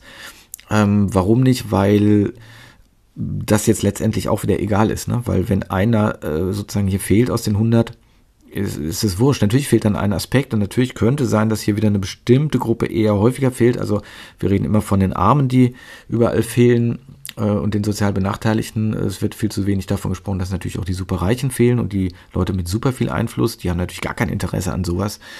Da kann man natürlich sagen, das wäre schon gar nicht schlecht wenn so ein Bertelsmann-Vorstand auch mal verpflichtet wäre, dann einfach hier teilzunehmen und hier eben mit anderen normalen Bürgern zu reden ähm, und zu erleben, dass seine Stimme auch nur eine Stimme ist, unter eben dann hier 25 in einer Planungszelle meinetwegen oder eben dann eine unter 100 in so, wenn wir das parallel mit mehreren Gruppen machen. Ähm, aber das ist, das sind wirklich alles Detailfragen, da brauchen wir uns heute, glaube ich, noch überhaupt keine Gedanken drüber machen, weil letztendlich sollte es natürlich für das Gesamtverfahren relativ egal sein, ob jetzt da der eine Supermensch oder der, der eine spezialbenachteiligt oder wie auch immer drin ist. Ich sage immer wieder, ähm, wichtig ist, dass die auf der Input-Seite vorkommen, alle, dass da niemand vergessen wird. Aber wenn ich jetzt hier eine, ein repräsentatives Panel habe, eine repräsentative Stichprobe, dann darf ja der Einzelne gerade keinen besonderen Ausschlag geben. Und dann sollte es uns ja gerade zu denken geben, wenn, wie das meinetwegen aus dem irischen Bürgerrat ja dann hier in den Reportagen immer so, äh, so dargestellt wurde, und der eine und der dann zur Erleuchtung kam und der dann auch andere noch überzeugt hat und so weiter. Das klang alles immer sehr schön, weil es wer für die gute Sache war. Aber äh, das ist natürlich eigentlich hoch problematisch. Also ist genau das, wo wir dann wieder genau gucken müssen, läuft es ja eigentlich noch gerade demokratisch. Also natürlich darf sich jeder von irgendwas überzeugen lassen, aber das ist hier gerade nicht der Sinn. Ne? Also der Sinn ist nicht, dass, die, dass unter den Ausgelosten dann Leute sind, die sagen, ich habe die super Idee und ich schare euch jetzt alle um mich oder ich überzeuge euch alle von meiner super Idee. Das ist überhaupt nicht vorgesehen, sondern man ist wie eben in einer Gerichtsjury tätig oder sonst in einer Jury, in einer Preisjury oder wie auch immer. Man schaut sich an, was es da alles gibt, man diskutiert das, durchdenkt das anhand von mm, natürlich irgendwie Leitfäden, ne? nicht, nicht ganz willkürlich, kann man das schon ein bisschen äh, steuern, dass da nicht Wichtiges vergessen wird. Aber es geht nicht darum, dass man selber sich jetzt hier äh, zum Star macht oder und, und irgendwie Gefolgschaft sammelt oder so. Also von daher Einwohnermeldeamt ähm, wahrscheinlich erstmal nur alles ermöglichen, dass alle teilnehmen können, aber keine Verpflichtung. Ob es die Verpflichtung braucht, wäre zu sehen. Und was heißt wäre zu sehen? Wie üblich bin ich natürlich auch hier für die Wissenschaft. Also man müsste das äh, parallel mal so, mal so machen. Also parallel äh, mit dem freiwilligen Modell und parallel mit dem verpflichtenden Modell ähm, und gucken, ob sich irgendwas unterscheidet dann hinterher. Also nicht nur in den Voten, sondern auch im Klima da drin, ähm, in der Diskussion und und und. Also was man halt so alles messen kann, das müsste halt dann mit einer entsprechenden Forschung äh, versehen werden. Ja, zur Vertiefung von diesem Thema verweise ich natürlich gerne auf die Website aleatorischedemokratie.de. Da äh, gibt es einiges an Literatur, Hinweisen und auch ein paar Artikel und Aufsätze und weitere Links wo man hingehen kann. Ich freue mich ansonsten über Anmerkungen von Ihnen, über Themenvorschläge. Schreiben Sie mir gerne. Und ansonsten sage ich jetzt hier mal Tschüss, bis zum nächsten Mal. Ich wünsche Ihnen alles Gute. Ihr Timo Rieck.